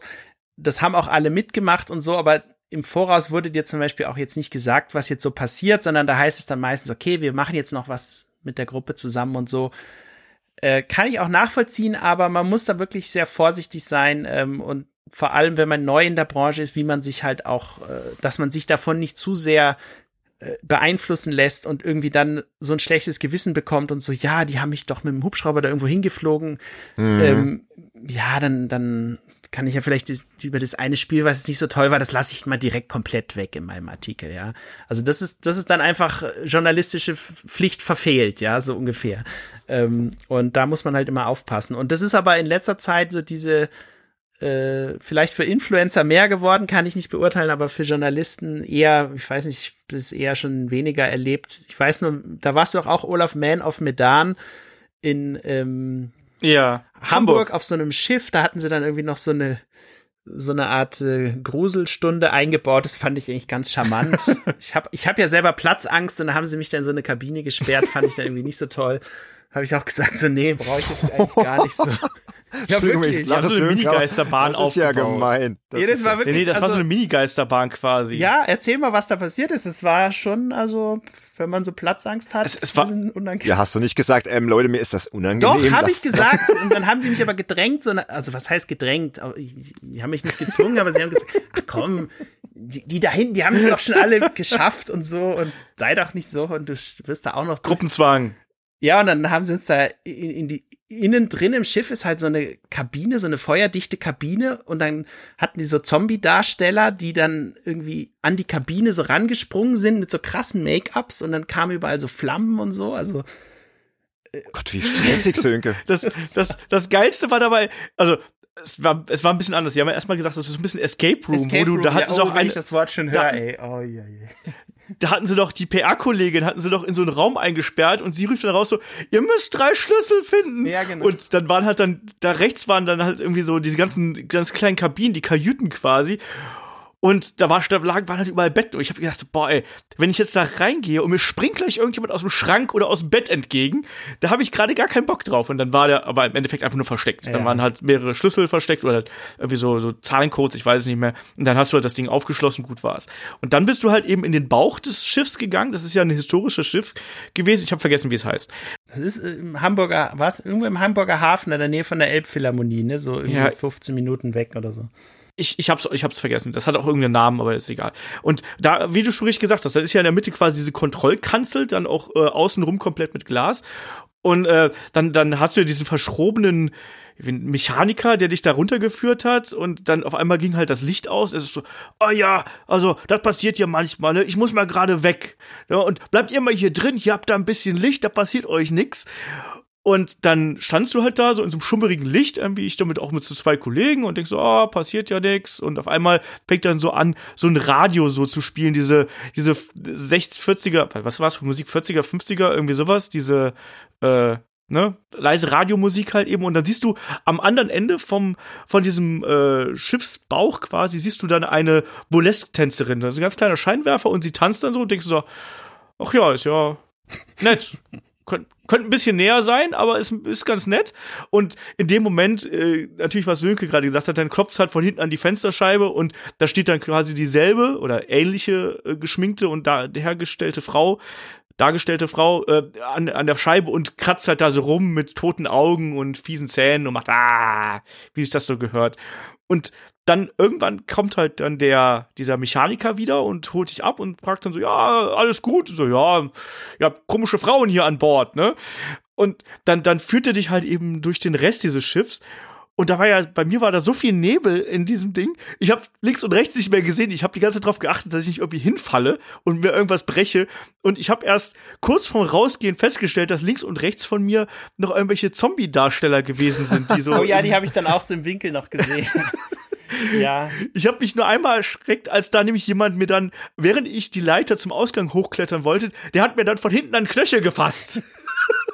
Nee, aber da, übergriffig alles so, was ihr da so schildert. Ja, aber ne? letztendlich so, äh, aus Sicht des, also der Pressesprecher, der das jetzt organisiert hat, da muss man jetzt im Nachhinein sagen, Mission erfüllt. Äh, Leute reden darüber. Das ist ja das, was die PR bewirken will.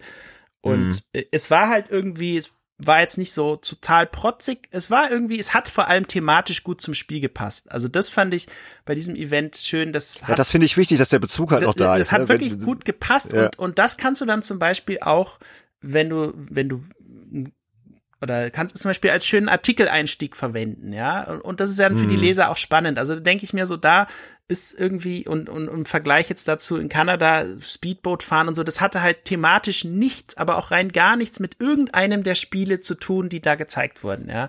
Mhm. Während bei Man of Medan dieses äh, irgendwie Geisterschiff und sowas, das kommt ja auch im Spiel vor und das passte dann einfach gut und dann denke ich mir, okay, wirklich, also dann passt es halt auch thematisch und dann kann ich es auch nachvollziehen, dass man sowas dann macht, ja. Und, und man muss auch sagen, wir haben davor auch viel gespielt. Also das darf man genau. auch nicht genau. vergessen. Ne? Wir haben, ja. das ist ja eh kein so mega langes Spiel gewesen, aber wir haben davor irgendwie, ich glaube, eine Dreiviertelstunde irgendwie allein gespielt und wir haben danach noch mal quasi denselben Kram im Koop spielen ja. können, um die Koop-Modus auszuprobieren. Ähm, bei so einem Spiel, was, wie lange hat's gedauert? Vier Stunden, dreieinhalb, vier Stunden, fünf maximal. Ähm, da ist das schon relativ viel natürlich. Und diese Tour da unten, das waren halt, also was ich jetzt wahrscheinlich, wahrscheinlich war es ungefähr so lang, wie ich, wie ich, wenn überhaupt, also wenn mhm. überhaupt wahrscheinlich was so lang, wie ich es jetzt erzählt habe. Ja. Ja, Leute, jetzt wo wir da über diese ganzen Events gesprochen haben, die ja teilweise auch sehr aufgebauscht sind, ich könnte jetzt auch noch ein paar rauspacken und auch in dem Artikel von, von dem Peter Butt gestanden noch so ein paar Beispiele, aber lassen wir das jetzt mal dabei. Äh, ist das denn nicht auch so, dass die Branche daher so ein bisschen ihren schlechten Ruf hatte? Oder also die Spielepresse an sich, so von wegen, ja, ein bisschen Bestechlichkeit. Und äh, da gibt's ja dann auch noch hier Thema Goodiebags, das haben wir hier auch noch im, im Episodentitel drin. Die werden da ja auch ganz gern verteilt, ne? Was, was hat's denn damit so auf sich? Ist, ist das dann, geht es dann so Richtung Bestechlichkeit, wenn da irgendwelche coolen Sachen drin sind?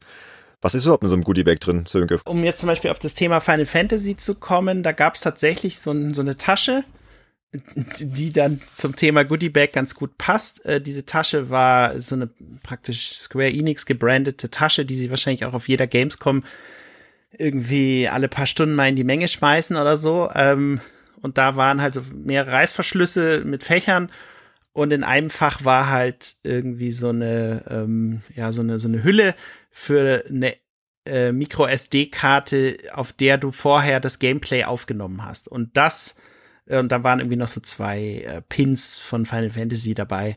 Also jetzt irgendwie mhm. nix, nix so großartiges, aber etwas, was thematisch äh, irgendwie gepasst hat und vor allem äh, dieses Gameplay hast du halt eh auf das war ja schon alles eingerichtet. Die wollten auch nicht, dass du mit ihrem Setup darum bastelst und so. Und die haben dann halt irgendwie von Elgato oder, äh, also auf jeden Fall so ein Capture-System gehabt, wo dann eine Micro-SD-Karte schon im System drin steckte und du musstest nur noch auf Record drücken. Und die wollten ja dann, dass du eben auch, oder haben erhofft, dass derjenige dann auch Gameplay zeigt einem Video oder so habe ich jetzt zum Beispiel nicht gemacht. Ich habe den Fehler gemacht, ich habe es in 4K aufgenommen und mein Rechner konnte das Video nicht mehr ruckelfrei abspielen, weil es irgendwie so eine hohe Auflösung hatte. Also zumindest mein MacBook nicht, mein Gaming-Rechner schon. Da war ja wieder Sönke 4K, ne? Hat man so letzte Folge davon. genau, mit dem aber, neuen Mikro. Ja. ja, was hat, also es war jetzt, äh, glaube ich, eine 128 Gigabyte äh, Speicherkarte, was kostet sowas? Vielleicht 20 Euro oder okay. 15 Euro oder so? Guter Punkt, jetzt pass auf, pass auf. Ich habe mich ein bisschen drauf vorbereitet, beziehungsweise ich habe ich hab vor der Folge, habe ich ja so ein bisschen so einen kleinen äh, Teaser rausgehauen auf Instagram, wo ich so ein bisschen über die Folge philosophiere, die wir heute aufnehmen. Und da hat mir ein User geschrieben, der Adi the Ace, ähm, ist ein Fan von uns, der schreibt mir manchmal, ja, cooler Typ. Der hat selbst ähm, ähm, Journalismus studiert und der meinte, dass Geschenke ähm, an Journalisten äh, wurde ihm so im Studium so eingehämmert, 15 Euro nicht übersteigen dürfen. Das würde sonst äh, gegen den Pressekodex verstoßen. Ja, ja das äh, ist ein berechtigter Punkt. Also ich habe jetzt mal geguckt, die Speicherkarte kriegst du äh, hier für äh, 19 Euro, also 4 Euro drüber. Ja, ja, fängt schon ähm, an. Ja. Genau, die Tasche, wenn man die noch dazu rechnet und so, ähm, ja, also es gibt zum Beispiel. Also das sagt jetzt Adi, das sagt jetzt er, ja, Adi the Ace. Ja. Ich, ich habe das jetzt mal nachgeschaut im, äh, im Pressekodex des Deutschen Presserates, da steht diese Zahl jetzt nicht drin. Da gibt's aber so eine Richtlinie unter Punkt 15.1, Einladungen und Geschenke und da steht halt drin, äh, schon der Anschein, die Entscheidungsfreiheit von Verlag und Redaktion könne beeinträchtigt werden, ist zu vermeiden. Journalisten nehmen daher keine Einladung oder Geschenke an, deren Wert das im gesellschaftlichen Verkehr übliche und im Rahmen der beruflichen Tätigkeit notwendige Maß übersteigt.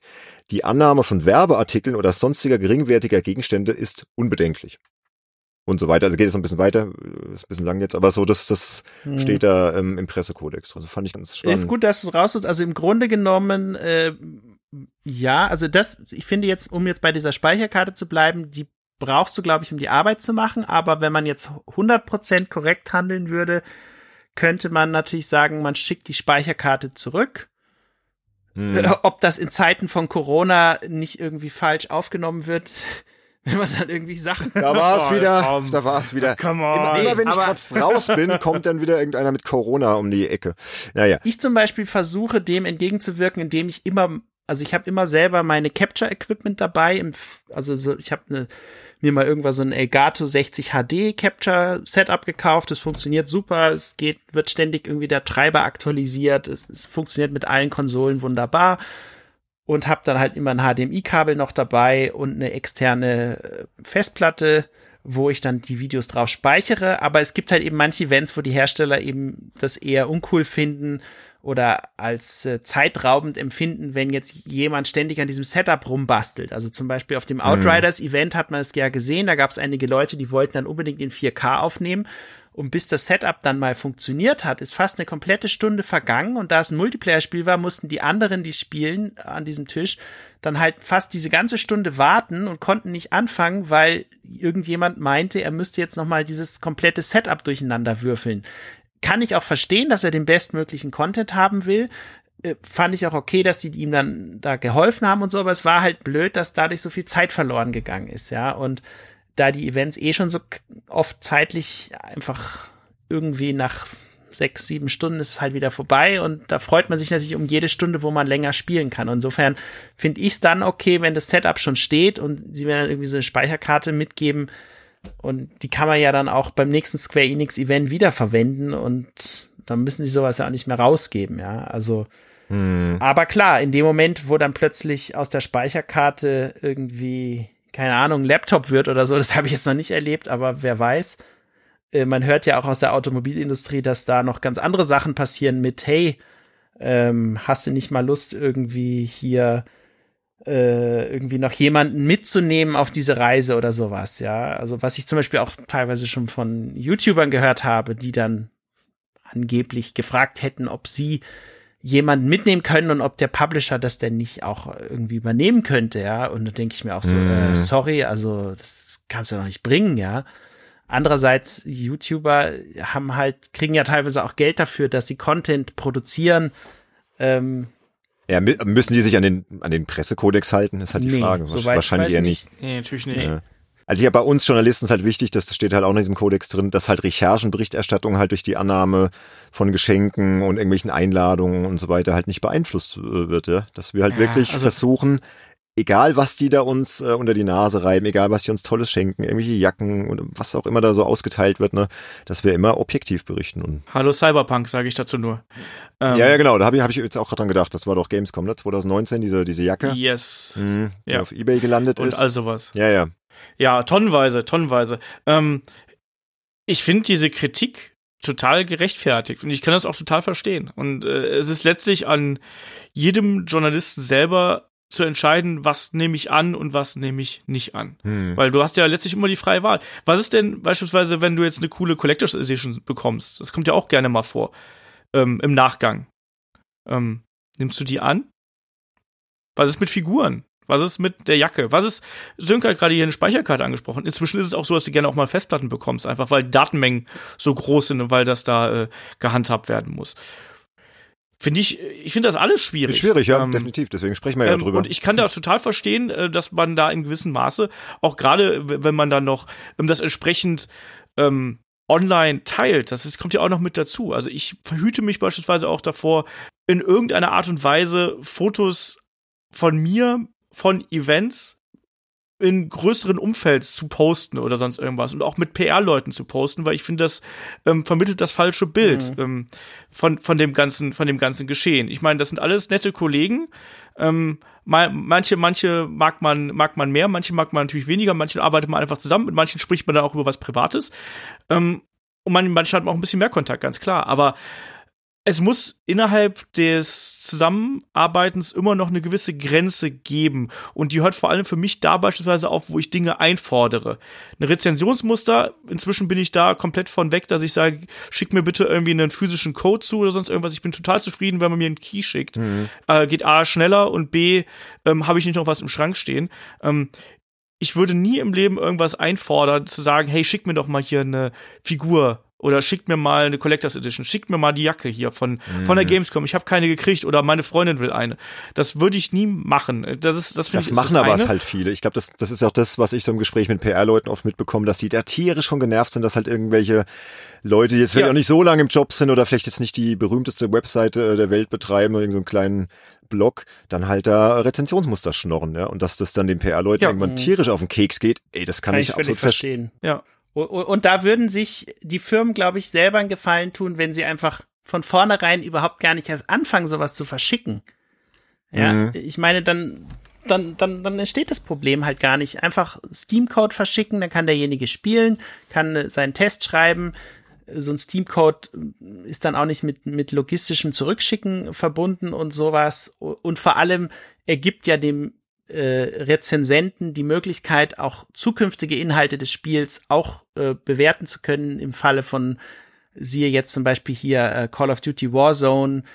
Das kann ja jetzt jeder als Update einfach runterladen und dann kriegen sie natürlich auch noch mal über Warzone Coverage und müssen gar nichts mehr verschicken, weil derjenige hat ja Call of Duty schon und der braucht's ja dann auch, um damit zu arbeiten, ja. Und das ist dann ja, auch okay so. Ich mein, aber hm. ähm, ich meine, letztlich machen wir halt eben da auch Produktjournalismus und wir müssen ja auch mit dem Kram arbeiten, den wir da haben.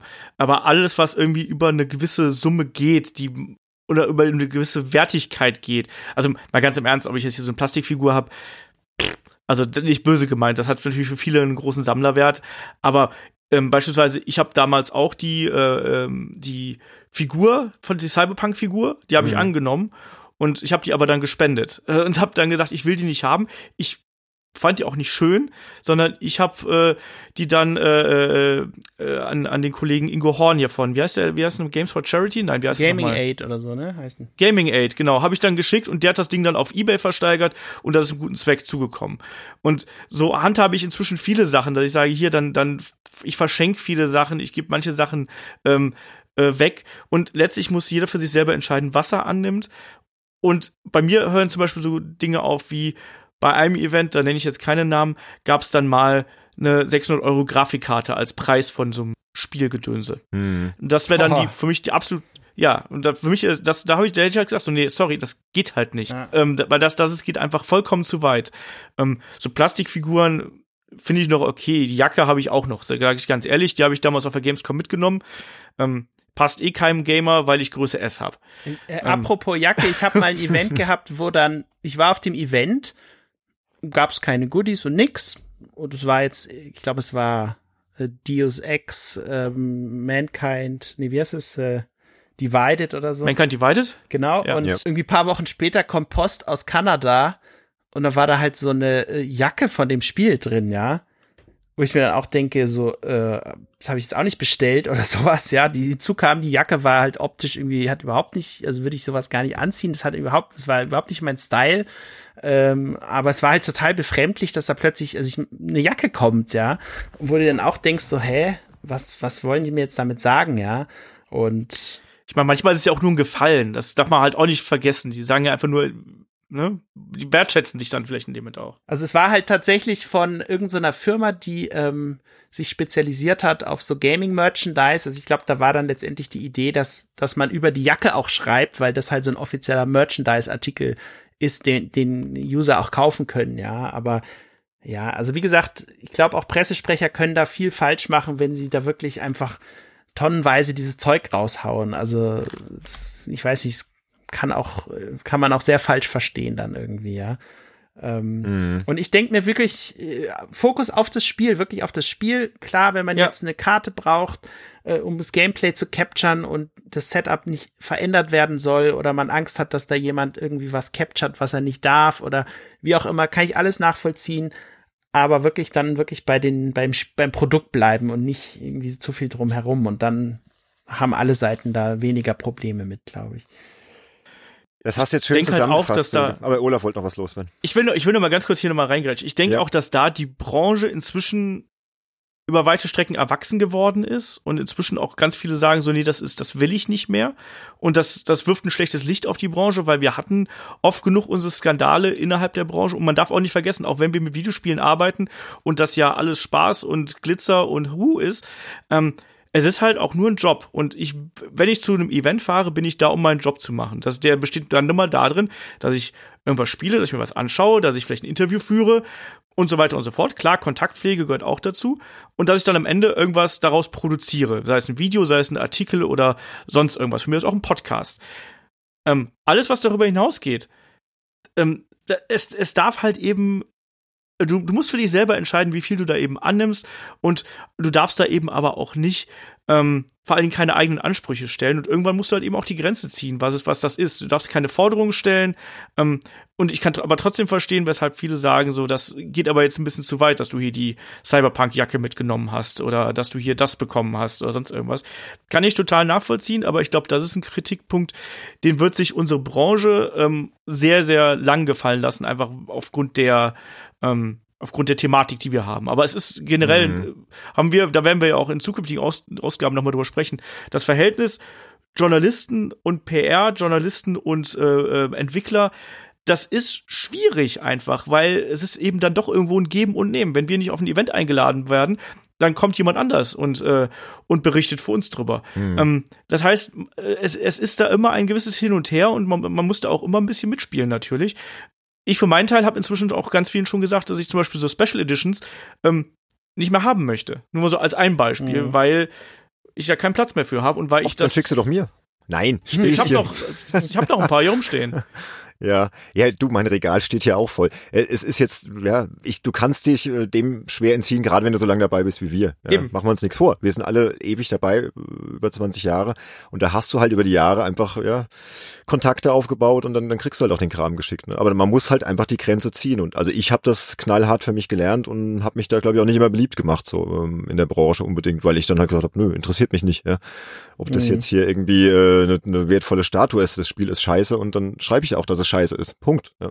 Ja, da muss jeder für sich selbst wissen. Und das ist ja auch noch ein guter Punkt übrigens, dass man da auch sich davon eben nicht beeinflussen lässt. Ne? Genau, das, ja. Das, das, ist ganz wichtig immer. Ja. ja, und dass man vor allem auch äh, transparent ist dem Leser gegenüber. Ähm, es gibt ja in USA vor allem viele Redaktionen, die das wirklich zu so einer Art Standardklausel im Text gemacht haben. Am Ende steht da nochmal so eine Zeile, ja, ähm, dieser Event, da hat der und der eingeladen und der hat es auch komplett bezahlt. Das steht dann halt immer dabei. Ähm, und mm. steht auch bei einigen deutschen Texten teilweise dabei. Äh, bei den amerikanischen Seiten ist aber noch verbreiteter, wirklich das dann auch hinzuschreiben ähm, und klar zu kennzeichnen, zum Beispiel auch, hey, das Testmuster von diesem Spiel wurde vom Publisher zur Verfügung gestellt. Es gibt aber auch einige, die sagen, und das finde ich natürlich äh, super, sofern das dann auch finanziell möglich ist, ja, wir kaufen uns jetzt halt selber die Muster. Wir warten halt, wir können halt nicht vorher berichten. Wir warten halt, bis man die kaufen kann, kaufen die dann selber.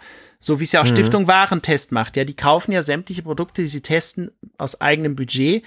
Und äh, ich weiß nicht, ich glaube am war, war das Weihnachten letztes Jahr, hatte die Stiftung Warentest halt diese Produkte dann in der User-Verlosung dann auch wieder weiter verlost, ja, an irgendwelche Leute, die das halt ja, gut, aber die, sind, die sind halt aber nicht davon abhängig, dass dann zum Release oder zum Embargo-Fall des, des, des Richtig. Spiels halt der Test Richtig. online geht, ne?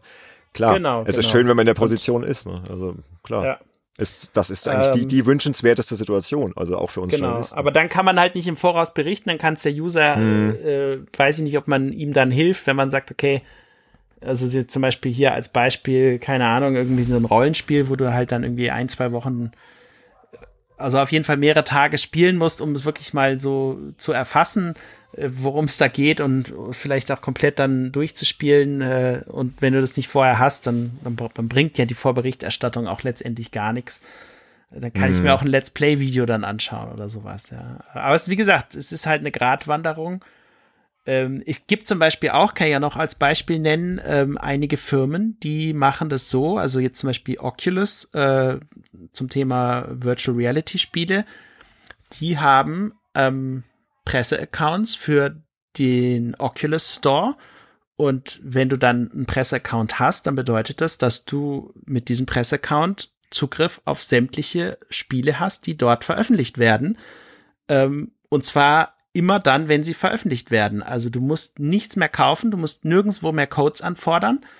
Ähm, und die Idee dahinter ist, im Falle von Oculus natürlich klar, äh, VR ist halt so ein, immer noch so ein nischiges Thema, da wird so wenig darüber berichtet. Klar, jetzt wenn Half-Life Alex rauskommt und so, da werden viele Tests bringen und Videos und alles mögliche, aber das ist dann so Ausnahmetitel, ja. Aber irgendwie so viele kleine VR-Produktionen, die gehen halt total äh, unterm Radar durch. Das kriegt keiner mit, dass sie überhaupt rausgekommen sind. Und da ist natürlich die Idee PR-seitig dahinter, zu sagen, okay, wir stellen den Leuten, die darüber berichten, den Content zu, als in Form von einer Flatrate mehr oder weniger zur Verfügung. in der Hoffnung, dass sie überhaupt irgendwas berichten. Was sie dann berichten, ist dann völlig wurscht. Hauptsache, es wird überhaupt über das Thema VR berichtet, ja.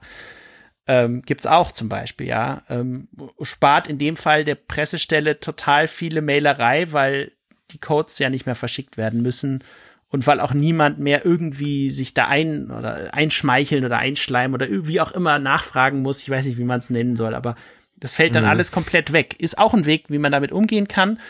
Ähm, und ja, also gibt's halt auch Leute, die das so zum Beispiel machen. Ja. Mhm. Ja, aber generell kann man sich davon nicht freisprechen, auch wenn wir das hier erzählen. Grundsätzlich. Ja, ja, genau. Publisher bezahlen unsere Reisen, die bezahlen unser Essen.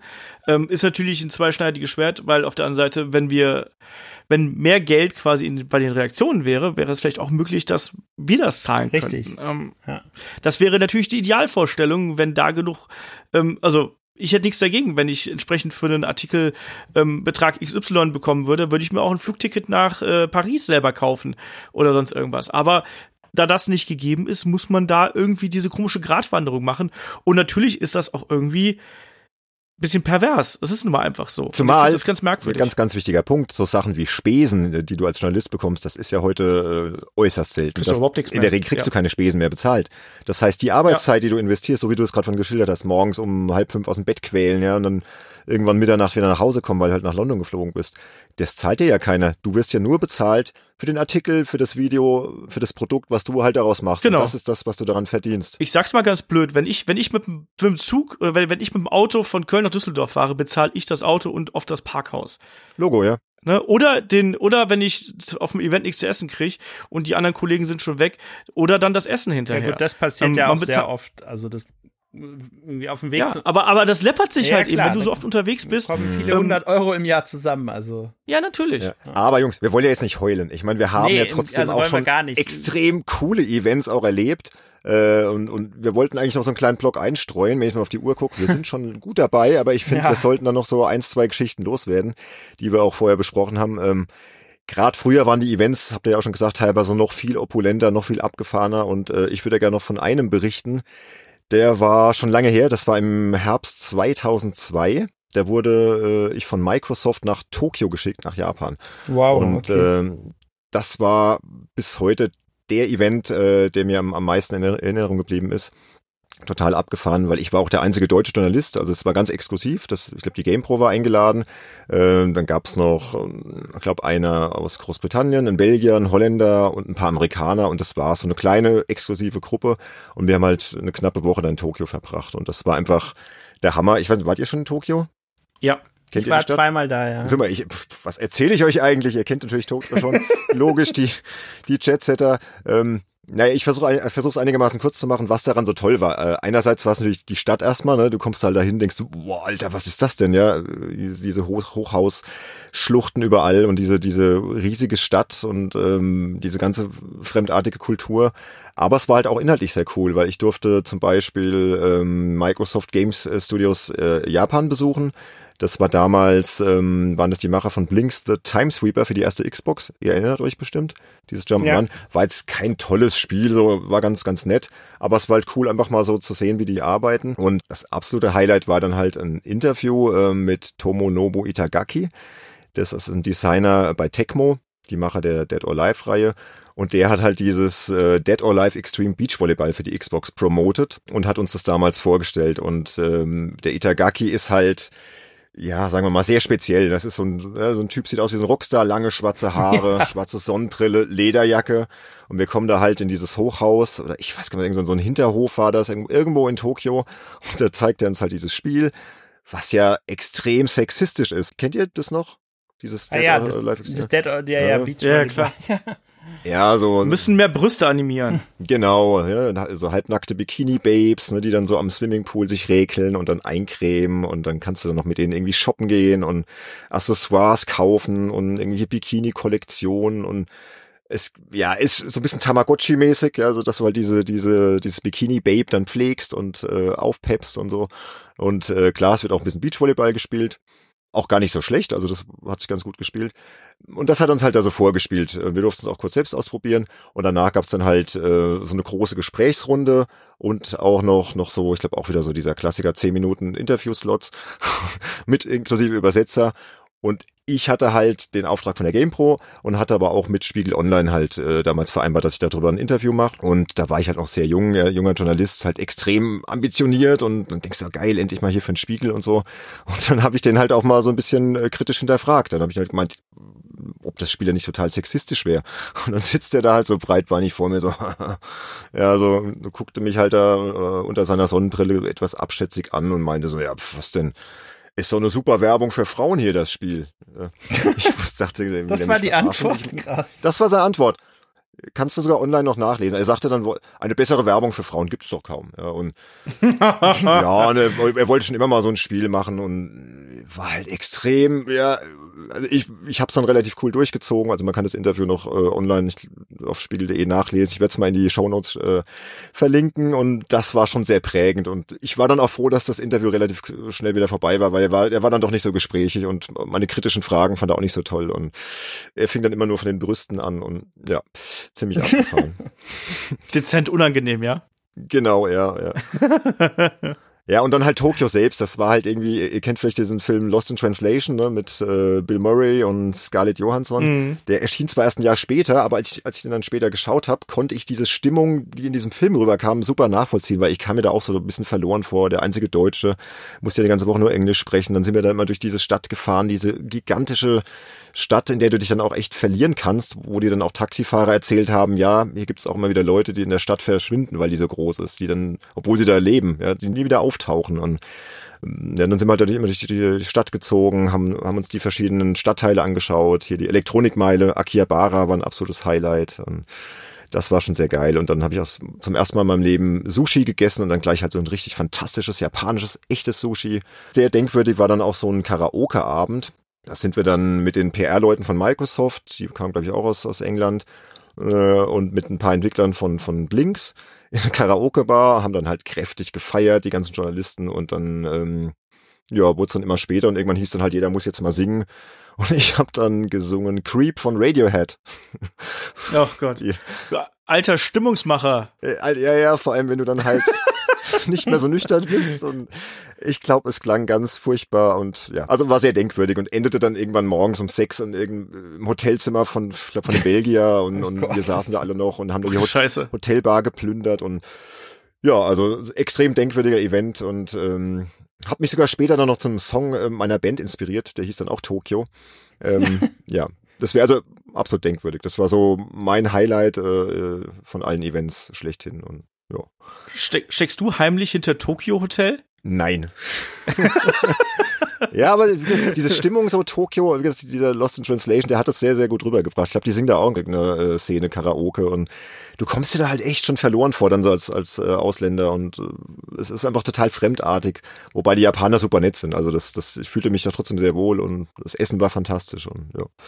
War ein sehr denkwürdiger Trip und es sprang halt auch wirklich coole Artikel bei raus. Halt dieses, dieses Interview dann für, für Spiegel Online. Ich glaube noch ein Artikel über das Spiel, eine große Reportage für GamePro. Also es war sehr ergiebig alles in allem und mhm. Durfte halt auch viele Fotos machen und war richtig cool, ja. Das war noch so ein sehr denkwürdiger Event, den ich loswerden wollte. Ich hätte auch noch ein paar andere Geschichten, wie ich zum Beispiel Peter Molyneux ähm, Kaffee auf seinen Laptop geschüttet habe oh während eines Interviews. Äh, dann ging ja, die Fable-Version kaputt. ja, das war Black and White 2 damals. Black and White, ja, okay. Das war auch kein Event im, im klassischen Sinne, sondern das war so ein Exklusiv-Interview-Slot, der mir irgendwie angeboten wurde. Dann bin ich nach Düsseldorf gefahren ähm, und habe den dann in seinem Hotel getroffen irgendwie äh, und, und der saß da mit seiner Assistentin und ich war halt so aufgeregt, habe natürlich dummerweise noch Kaffee trinken müssen, dass ich dann halt irgendwie mitten im Gespräch dann so hektisch irgendwie ausgeholt habe und dann ist dann der Kaffee über seinen Laptop drüber und also ich weiß bis heute nicht, ob wie war die Laptop Reaktion? Er war super höflich. Also der, entweder hat er es sich nicht anmerken lassen oder er war halt so entspannt. Also ich habe den wirklich komplett zugesaut über die Tastatur und normalerweise geht so ein Laptop dann wahrscheinlich auch kaputt. Und da waren dann halt irgendwelche äh, Preview-Versionen von Black and White 2 drauf und was weiß ich, was der da noch drauf hatte. Aber er ist super entspannt geblieben, super höflich hat das dann irgendwie, ja, no problem, Benedict, und, und, und hat dann noch ganz professionell das Interview durchgezogen und ist mir auch sehr angenehm in Erinnerung geblieben. Wobei Molyneux ist natürlich auch sehr speziell. Ne? Also Ja, er ist ja. natürlich schon begnadeter äh, Laberkopf, sag ich mal. ja, also das ist mir auch noch sehr in Erinnerung geblieben. Was habt ihr noch so auf Lager? Haut raus. Ja, ja, ich hätte schon noch ein paar. Ja, ich hätte jetzt auch noch mehr. Ich habe Nee. auch noch ein paar. Ähm, also ich erzähle noch einen, ähm, weil der, äh, der war wirklich, der war wirklich denkwürdig. Auch ähm, und zwar auch wieder Nokia. Ich glaube, wir waren damals tatsächlich auch eins der wenigen Hefte, die immer irgendwie dann über äh, das Engage auch regelmäßig berichtet, regelmäßig Sachen getestet haben und so. Deswegen hab, haben sie mich da vielleicht dann auch immer wieder eingeladen. Jedenfalls Vermutlich. Ja. ähm, gab es ein Event in Kittilä.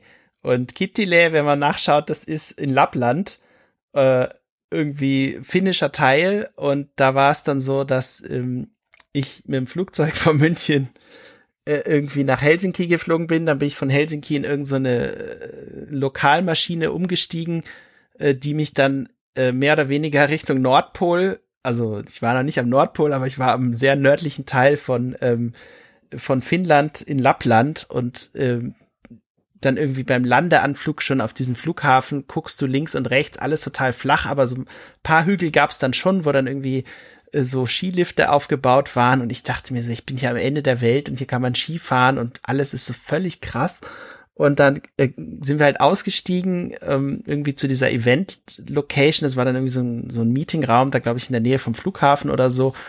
Dort wurden dann halt so ein paar Engage-Spiele gezeigt und es war aber auch da war wieder so typisch Nokia damals halt nicht der Fokus auf die Spiele, sondern wirklich auf das Drumherum. Und als dann diese zwei, drei Stunden Präsentation da durch waren, da wurden wir dann abgeholt und wurden dann äh, zu so einer ähm, äh, zu so einer Sauna äh, gebracht, die aber mitten in der Pampa war und nebendran gab es einen Eissee, da hatten sie noch mit so einer Säge irgendwie so ein Loch reingesägt und wer, wer dann sind alle in die Sauna gegangen, dann gab's Bier in der Sauna, dann ist man zwischendurch irgendwie in diesen Eissee rein und dann haben sie dir irgendwie noch Schnäpse gegeben, dann würde man, äh, ja, jetzt geht's weiter im Whirlpool, dann saß du im Whirlpool, dann gab's irgendwie äh, Verköstigung, dann kamen die irgendwie mit Rentierfleisch und keine Ahnung. Ich dachte mir so, Alter, was geht hier ab, ja?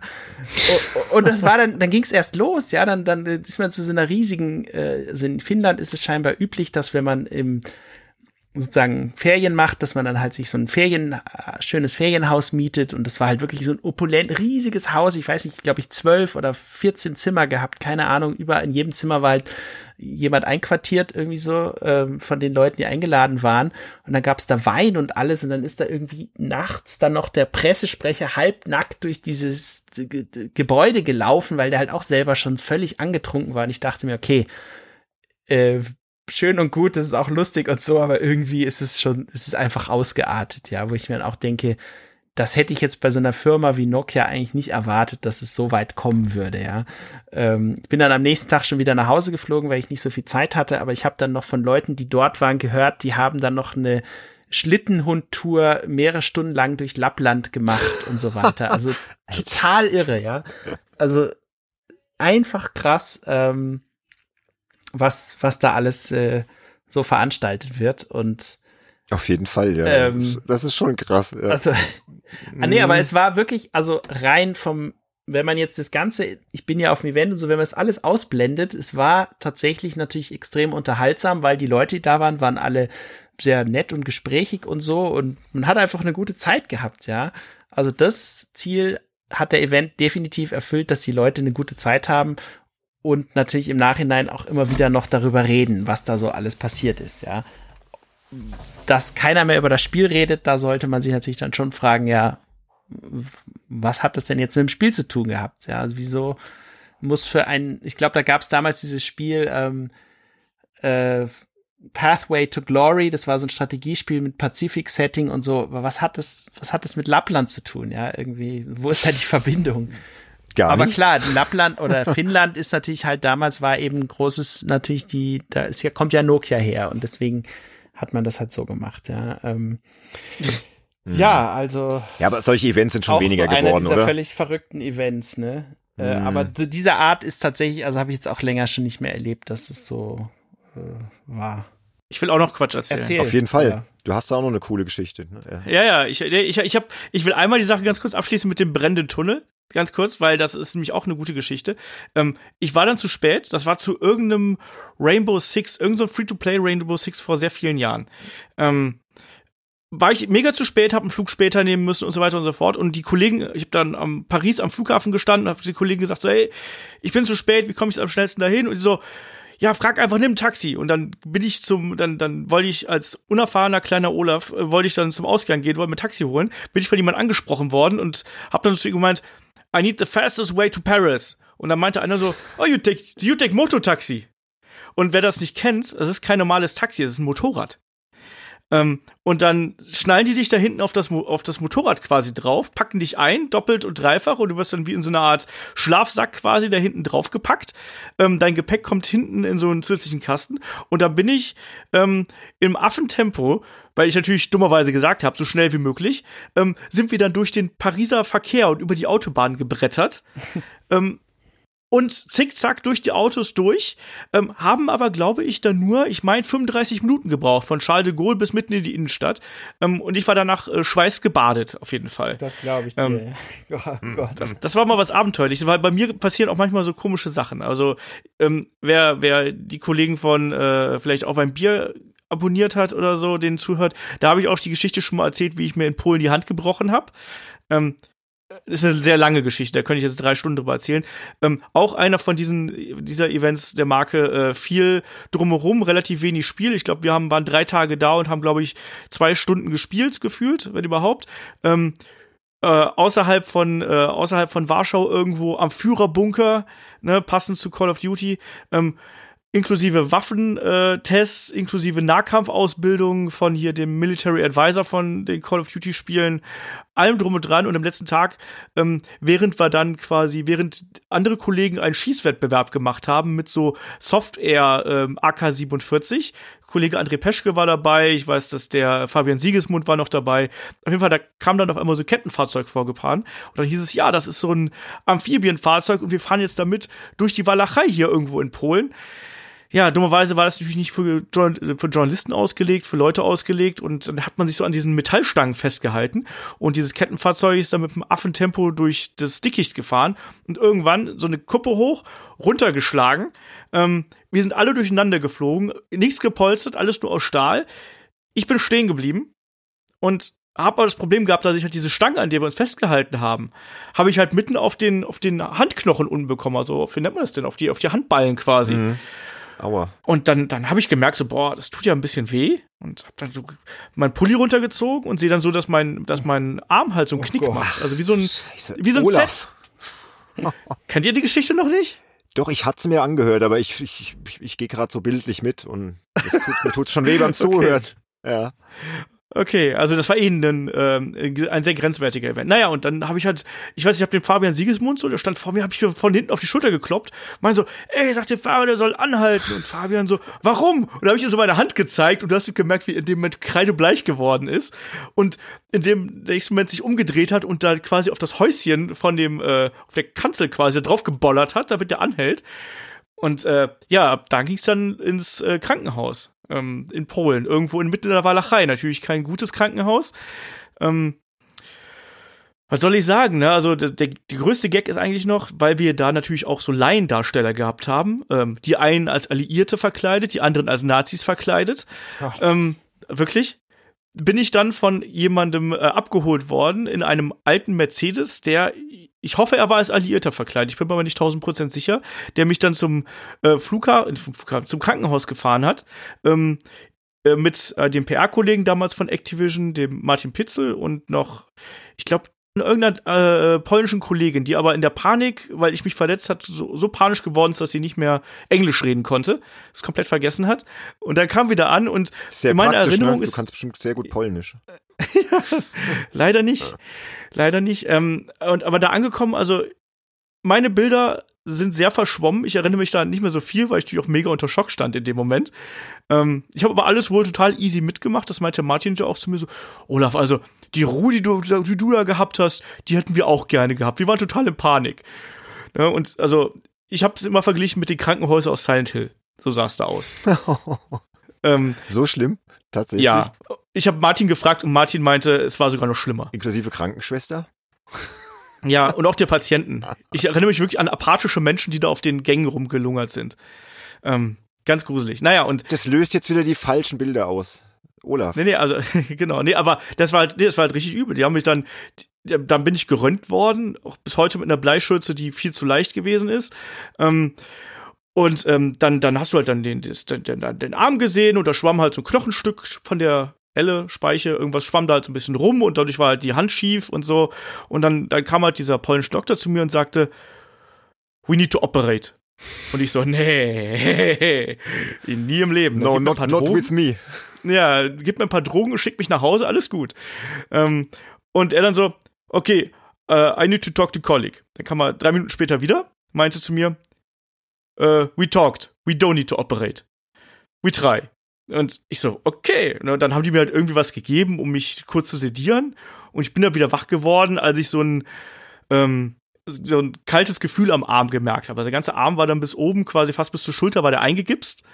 Ähm, und war halt unfassbar schwer dafür, dass, dass eigentlich nur das Handgelenk gebrochen war. Und dann so hast plötzlich nur eine Hand, ähm, kannst auf einmal nichts mehr. Ähm, da schön in Gedenken an Kollegen Henry Ernst, der mir damals äh, meine Schnürsenkel zugebunden hat oder später auf dem Event und Ach, äh, mir das Henry. Fleisch klein geschnitten hat. Mhm. Genau, ähm, auch traurige Geschichte. Ne? Ja. Ähm, wir haben dich nicht vergessen, Henry, wenn du auf keinen das Fall irgendwo hörst. Mhm.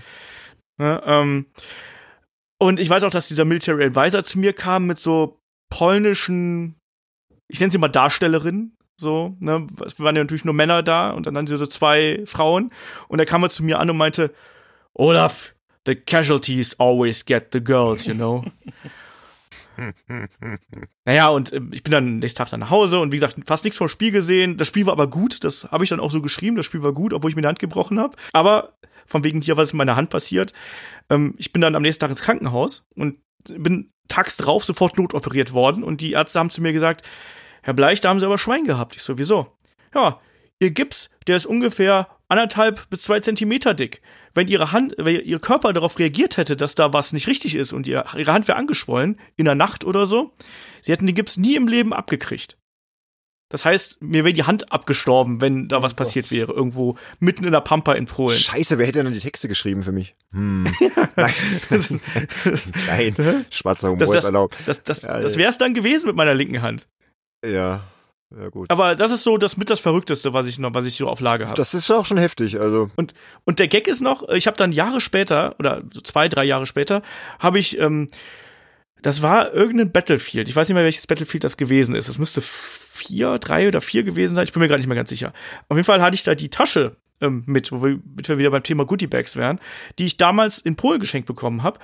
Und dann meinten die so, ah cool, da haben wir auch dran mitgearbeitet hier, die Entwickler von, von dem Battlefield-Spiel damals. Da waren wir auch damals noch, bevor wir hier rübergegangen sind.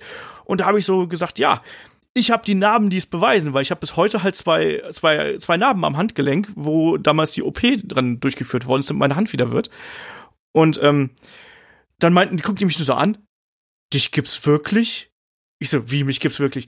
Ja, wir haben gedacht, da haben die Leute einfach nur heillos übertrieben, als die gesagt haben, da hat sich jemand die Hand gebrochen. Ich so, nein, das ist so. Haben dann meine Narbe gezeigt und die waren total begeistert und offensichtlich bin ich unter äh, einem kleinen Kreis äh, sowas wie ein Urban Myth in der Spielebranche. Der harte Hund der Spielebranche, der Olaf. Hey, ganz im Ernst, ey, also das, das war, das war witzig. Und ich, wie gesagt, Martin meinte dann so zu mir, Olaf, du hast das so locker genommen. Also wir waren alle komplett panisch. Und ich so, ach, gib mir einfach Drogen. Klingt relativ entspannt. Also. Ich habe keine Schmerzen gehabt. Ich habe das ist, ich habe mir die Hand gebrochen. Ich hatte nicht einmal richtige Schmerzen. Das kann ich so viel kann ich sagen. So, besser wird's nicht. Sowas ist mir zum Glück nie passiert, ne? Also nee, ich hätte auch ein paar Geschichten. Ich, ich, hätte gerne noch von einem Exklusivbesuch bei Guerilla Games in Amsterdam erzählt. Da habe ich damals die Entwickler von Killzone besucht. Aber das führt jetzt zu weit. Ich kann nur sagen, das war ein sehr produktiver ähm, Event, wobei das war eher so, war wieder so eine äh, Exklusivgeschichte, wo ich halt alleine da war. Und da durfte ich wirklich alle Abteilungen besuchen mit der Kamera und die Soundabteilung, das Art Design und durfte alle interviewen und so. Das war so immer so arbeitstechnisch so mit einer der besten Events, weil du da einfach mal einen kompletten Einblick in die äh, Produktion von dem Spiel bekommen hast. Das aber das ist vielleicht irgendwann andermal. Benedikt, ich dachte, du wolltest hier noch die wilden Nächte in Leipzig äh, rezitieren. Von der Games Convention. Die hatte ich mir auch noch notiert. Genau, damals Games Convention. äh, Barfußgässchen, ne? Oder wie das hieß. Genau. Ja, Playboy Ja. Party Ich von glaube, wir Ubisoft, sollten mehr Fotos dieses verlinken, dann können sich die Leute besser. Playboy the Mansion, dieses, dieses, ja, nicht ganz so pralle Spiel und mit diesem Playboy-Model und, ah ja, oh Gott, da kommen wieder Bilder hoch. Ähm, ja. Oder hier, E3-Party, Sönke, ne? Oh, Weißt du noch, der, weißt du noch, der Redakteur vom Gamesmarkt, von diesem Branchenblatt, der so betrunken war, dass er mit uns nur noch Englisch gesprochen hat? Ich nenne jetzt keine Namen. Weißt du das noch? also ich weiß nur noch, dass Kannst du dich ja noch dran erinnern oder, oder warst du selbst zu Hacke? Ja, es gab eine Microsoft-Party auf der E3 und da ähm, waren extrem viele Leute eingeladen. Die haben über 3000 Leute eingeladen und man brauchte halt äh, so einen Stempel auf dem Arm und den hat man halt gekriegt, wenn man in der Gästeliste stand und ich weiß noch, dass Mhm. eben einige Leute, die bei uns in der Gruppe waren, diesen Stempel nicht hatten und die kamen dann auf die grandiose Idee, hey, wir nehmen einfach einen Kugelschreiber und malen den auf dem Handgelenk nach und gucken mal, was die Security dazu sagt. Es hat dann auch tatsächlich funktioniert, die sind dann reingekommen, eine wilde Party. Ja, und da, und da war halt dieser Redakteur, ja, und der war dann, der saß dann irgendwo in der Bar und ich kann, das war halt ein Kunde von, von mir, ich weiß nicht, ob du auch da involviert warst, ich nenne jetzt keinen Namen und der, der war halt so hackedicht, dass er halt nur noch Englisch gesprochen hat. Ich dachte mal, was will er denn? Mal, red doch mal Deutsch mit mir. Er hat immer so Business Talk, ja, so Crazy Three, war völlig daneben. Aber die Ja, wilde Branche, also wilde ne? Party und dann sind wir irgendwie, aus irgendeinem Grund sind wir dann alle in einem, äh, weil keiner wusste, wo, wo er jetzt übernachten sollte, hast du, glaube ich, dein Hotel war da in der Nähe und dann hast du gesagt, so, okay, könnt ihr alle irgendwo auf dem Boden im Hotelzimmer schlafen. Ja, ich habe euch alle mitgenommen. Down, Downtown LA. so und, haben wir es ja. dann auch gemacht. Und am nächsten Tag war ja dann wieder Messe. Das war ja das Krasse. Dass du dann wieder irgendwie völlig verkatert dann auf die Messe musstest. Ja, eben, ich musste noch den Kollegen Daniel Johannes, der war ja auch bei der Fun Generation, da, daher kenne ich den ja, der war damals auch kurzzeitig als Freelancer unterwegs, musste ich noch dann zu seinem Hotel nach Santa Monica fahren. Und damals gab's ja noch kein Google Maps und so, ne, und dann bin ich mit dem Mietauto dann halt von Downtown LA raus nach Santa Monica, ohne äh, irgendwie zu wissen, wie ich wieder zurückkomme, also nur so musste mir den Weg merken und ich war ja auch nicht sonderlich fit nach der durchzechten Nacht, aber ich habe Mhm. tatsächlich wieder zurückgefunden, ja. Vielleicht müssen wir noch mal eine separate Party-Podcast machen oder so. Partys aus der Spielebranche. Nee, aber ich hoffe, Der Geschichtenfundus ist, noch- ist noch nicht erschöpft. Ich hoffe, also. ihr habt einen Nee. Eindruck gekriegt, äh, vor allem eben, wie so ein Event abläuft, was so die Probleme sind, wie man aus Sicht eines je, jemanden, der das organisiert, wie man damit umgehen könnte, wie wir versuchen, damit umzugehen. Es ist halt manchmal nicht so leicht. Ähm, aber ich glaube tatsächlich auch, dass auch gar nicht so oft darüber gesprochen wird, was da überhaupt so passiert. Und da haben wir zumindest versucht, so ein bisschen mal ein paar Details mal aufzugreifen und freuen uns natürlich über weitere Fragen eurerseits, was ihr denn nun auch noch mehr darüber wissen wollt. Äh, es gibt bestimmt noch einige Sachen, die wir jetzt irgendwie trotz fast dreistündiger Podcast-Aufnahme vergessen haben. Ähm, Ja, genau. Und da, und da können wir nochmal auf unseren Discord-Server hinweisen. Und da habe ich jetzt auch einen ganz interessanten Dreh. Unseren Discord-Server, den betreut der Maxe. Maxe ist ähm, Redaktionsleiter des Technikmagazins SFT. Der hört uns auch sehr gerne und wir kennen ihn auch beruflich. Und der hat sich dann bereit erklärt, äh, den Moderator äh, die, oder die Moderation des Discord-Servers zu übernehmen. ja, coole Sache. Und den trefft ihr da auch an, den Maxe. Cooler Typ. Und Maxe hat nämlich auch schon diverse Events erlebt. Und dann haben wir gesagt, ey Maxe, erzähl doch mal, was du bei SFT schon so erlebt hast. Ne? Ist jetzt nicht unbedingt Games-Branche, aber halt so ein, so ein Tech-Magazin. Und der Maxe hat dann äh, gesagt, hey, ich habe da auch eine richtig coole Geschichte. Und der wurde von LG nach Südkorea eingeladen. Und das hat er uns mal aufgenommen. Deine Bühne, Maxe. Ganz ähnlich wie bei Terminen in der Games-Branche lassen sich auch Technikhersteller nicht lumpen. Neben einem Besuch im Silicon Valley bei Samsung, der sehr beeindruckend war, und einem Roadtrip von Ungarn über Serbien bis nach Österreich mit Autohersteller Kia und Audiohersteller JBL, war eine Reise nach Südkorea mit LG die denkwürdigste, die ich in meiner Karriere hatte. Grund für den Besuch die Besichtigung einer Fernseherfabrik sowie diversen anderen Einrichtungen des asiatischen Herstellers. Wir waren im Dezember 2016 zu dritt. Ich war damals noch Volontär und mit dabei war unter anderem der damalige Chefredakteur des Videomagazins. Uns an die Seite gestellt hat man jeweils eine Dame aus dem Hauptquartier, die uns, wenn wir gewollt haben, jeden Wunsch von den Lippen abgelesen hat. Wir sind auch äh, Business Class geflogen. Dementsprechend ausgeruht kamen wir in Südkorea an und wurden dann von einem persönlichen Minibus mit Massagesitzen und Fernsehen und allem Schnickschnack abgeholt. Wir sind dann direkt zum Hauptquartier in Seoul gefahren, haben dann dem Vizepräsident die Hand gegeben und waren entsprechend abends dann zusammen essen. Am nächsten Tag sind wir in einer Facility gefahren, die war direkt an der nordkoreanischen Grenze. Dort wurden Panels versiegelt das spektakulärste dort war allerdings der Blick nach Nordkorea, den wir aus dem Bürogebäude hatten. Man hat dann schon geografisch gesehen, ähm, wo die Grenze zwischen den beiden Ländern verläuft. Dann auf der südkoreanischen Seite war alles grün und schön und auf der nordkoreanischen Seite war alles abgeholzt, weil die Menschen das Holz äh, zum Befeuern gebraucht haben. Wir sind dann auch in die entmilitarisierte Zone gefahren, die von den Amerikanern kontrolliert wird. Das ist diese die ikonische Stelle mit diesen blauen Häuschen, wo Kim Jong-un unter anderem Donald Trump die Hand gegeben hat oder dem südkoreanischen Präsidenten Moon 2019. Das war sehr, sehr beeindruckend. Am nächsten Tag sind wir nach Busan geflogen und geflogen ist tatsächlich der richtige Begriff, denn wir durften in den Helikopter einsteigen, der sonst eigentlich nur für CEOs und hohe Tiere ähm, vorenthalten war. Dort haben wir dann den Ablauf gesehen, wie ein Fernseher zusammengebaut wird, also von der ersten Schraube bis hin zum letzten Test. Wir durften auch Fotos machen, allerdings vor dem Mittagessen mussten wir unsere SD-Karten abgeben. Die wurden dann sondiert auf irgendwelche Fotos mit irgendwelchen Informationen drauf, die dem Hersteller nicht gepasst haben. So wollte man einfach verhindern, dass ein Konkurrenz möglicherweise spioniert äh, und irgendwas rausbekommt, was er nicht wissen darf. Man wollte natürlich von seitens LG auch sicherstellen, dass wir nicht nur Fabrikhallen und Bürogebäude von innen sehen, sondern auch was von der südkoreanischen Kultur mitnehmen. So waren wir zum Beispiel an einem Abend im Stadtteil Gangnam, das ist so ein bisschen der Touri-Stadtteil von Seoul, wo wir uns ein traditionelles Theaterstück angeschaut haben. Das war so eine Mischung aus Comedy, Percussion, Musik, Theater, äh, hat komplett nonverbal funktioniert und war sehr, war großartig, akrobatische Einlagen und äh, sehr witzig. Und das ist ein bisschen wie bei der Rocky Horror Picture Show, wo das Publikum dann auch mitmachen darf. Also man durfte Sachen auf die Bühne werfen. Und zum Schluss bin dann tatsächlich ich aus dem Publikum auserkoren worden und habe dann auf der Bühne gestanden und habe mit den Akteuren Musik gemacht. Und das wird mir vermutlich immer im Kopf bleiben. Das werde ich noch meinen Enkeln erzählen. Was ich neben den technischen Eindrücken mitgenommen habe, war vor allem das Essen.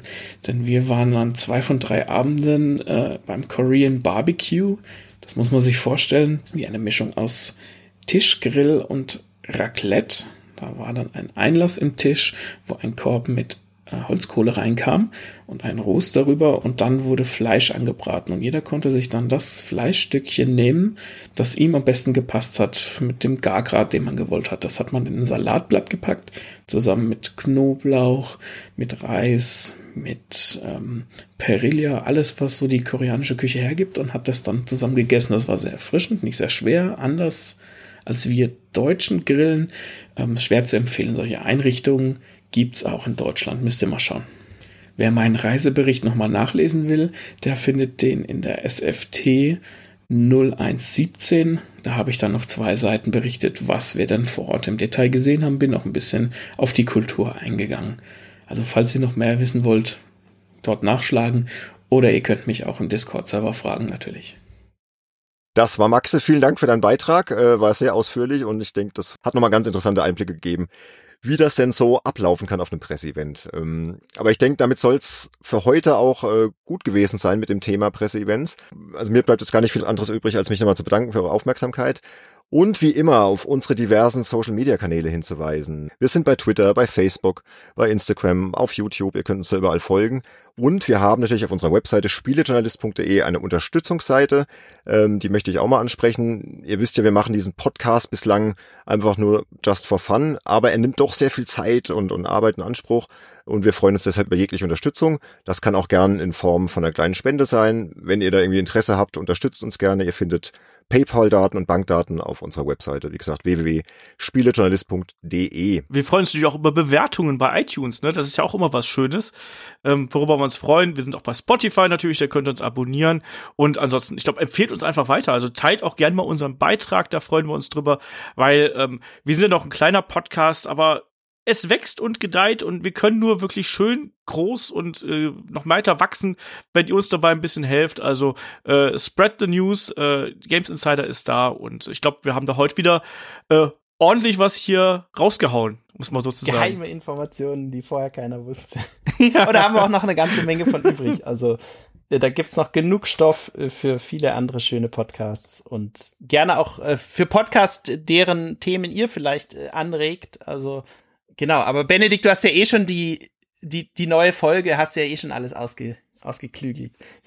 Ja, wobei jetzt in Zeiten von Corona also, ist ein bisschen schwierig. Also wir haben äh, für die. Da sind wir wieder. Das sind wir wieder, ja, aber ist berechtigt, weil wir haben da was ganz Spezielles geplant für die sechste Folge. Äh, der Arbeitstitel ist Games PR versus Spielejournalismus und da möchten wir einen recht prominenten Gast einladen. Aber ob das alles so klappt, wie wir es uns vorstellen, müssen wir mal abwarten, weil der ist auch sehr viel beschäftigt, arbeitet auch in der Spielebranche und äh, durch diese ganzen. Der hat doch jetzt Zeit, der reist nicht mehr. Ja, mal abwarten. Vielleicht, vielleicht muss er ja halt irgendwie die Events anders organisieren und äh, so. da steht auch der Release von einem großen Titel, den er betreut, bevor ich nenne deswegen jetzt noch keine Namen, wer das sein könnte. Ihr könnt ja mal ein bisschen orakeln.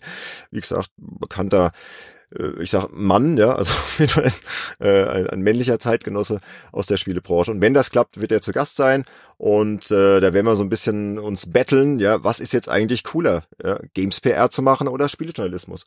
Und der hat halt auch äh, schon mal auf der anderen Seite gearbeitet und deswegen wird er da, denke ich, sehr viel Interessantes zu erzählen haben. Aber wie gesagt, unter Vorbehalt, man weiß nie, wie es kommt und äh, es könnte natürlich auch sein, dass wir vielleicht uns äh, kurzfristig für ein anderes Thema entscheiden müssen.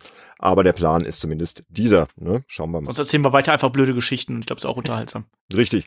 Und, und ansonsten, wie gesagt, im Hintergrund, das habe ich am Anfang ein bisschen angeteasert. Ich mache euch noch ein bisschen heiß, da passieren spannende Dinge. Äh, folgt uns einfach weiterhin auf unseren ganzen Kanälen damit ihr auf dem Laufenden bleibt und äh, ich erwähne jetzt ein allerletztes Mal den Discord-Server, wie gesagt, da sind schon sehr viele nette Leute aber wir können eigentlich noch ein paar, paar ähm, äh, gescheite, äh, intelligente Menschen vertragen. Also besucht uns da mal, loggt euch ein und äh, da findet ihr schon recht spannende Themen. Übrigens über Corona wird da auch schon diskutiert, ne, über die ganze. Sind wir keine gescheiten, interessanten, intelligenten Menschen? Äh, doch, ich, ich, ich bin ein bisschen unterzuckert, merke ich. Ich, muss, Ich ich, glaub ich, auch. ich brauche was zu essen. Ja, wir sitzen ja auch schon seit drei Stunden hier. Es reicht langsam. Germany's Next Topmodel mal, läuft. Richtig. Was? Hilfe, guckst du das? Du, meine Freundin. Nee, wird definitiv Zeit fürs Abendessen. Also wir bedanken uns fürs Zuhören, Leute. Ähm, hat sehr viel Spaß gemacht heute, trotz des ernsten Hintergrundes und äh, Bleibt gesund, wascht die Hände, genau, bleibt gesund, Social euch die Hände, Distancing, ihr kennt ja diese, die, die Nummer. lasst euch Ja, nicht verrückt machen, alles Genau. wird gut und wir hören uns bald gesund und munter wieder, da bin ich mir sicher. Ne? Genau. Macht's gut, bis Bis bald. dann. Jo, Tschüss. Ciao. ciao, ciao.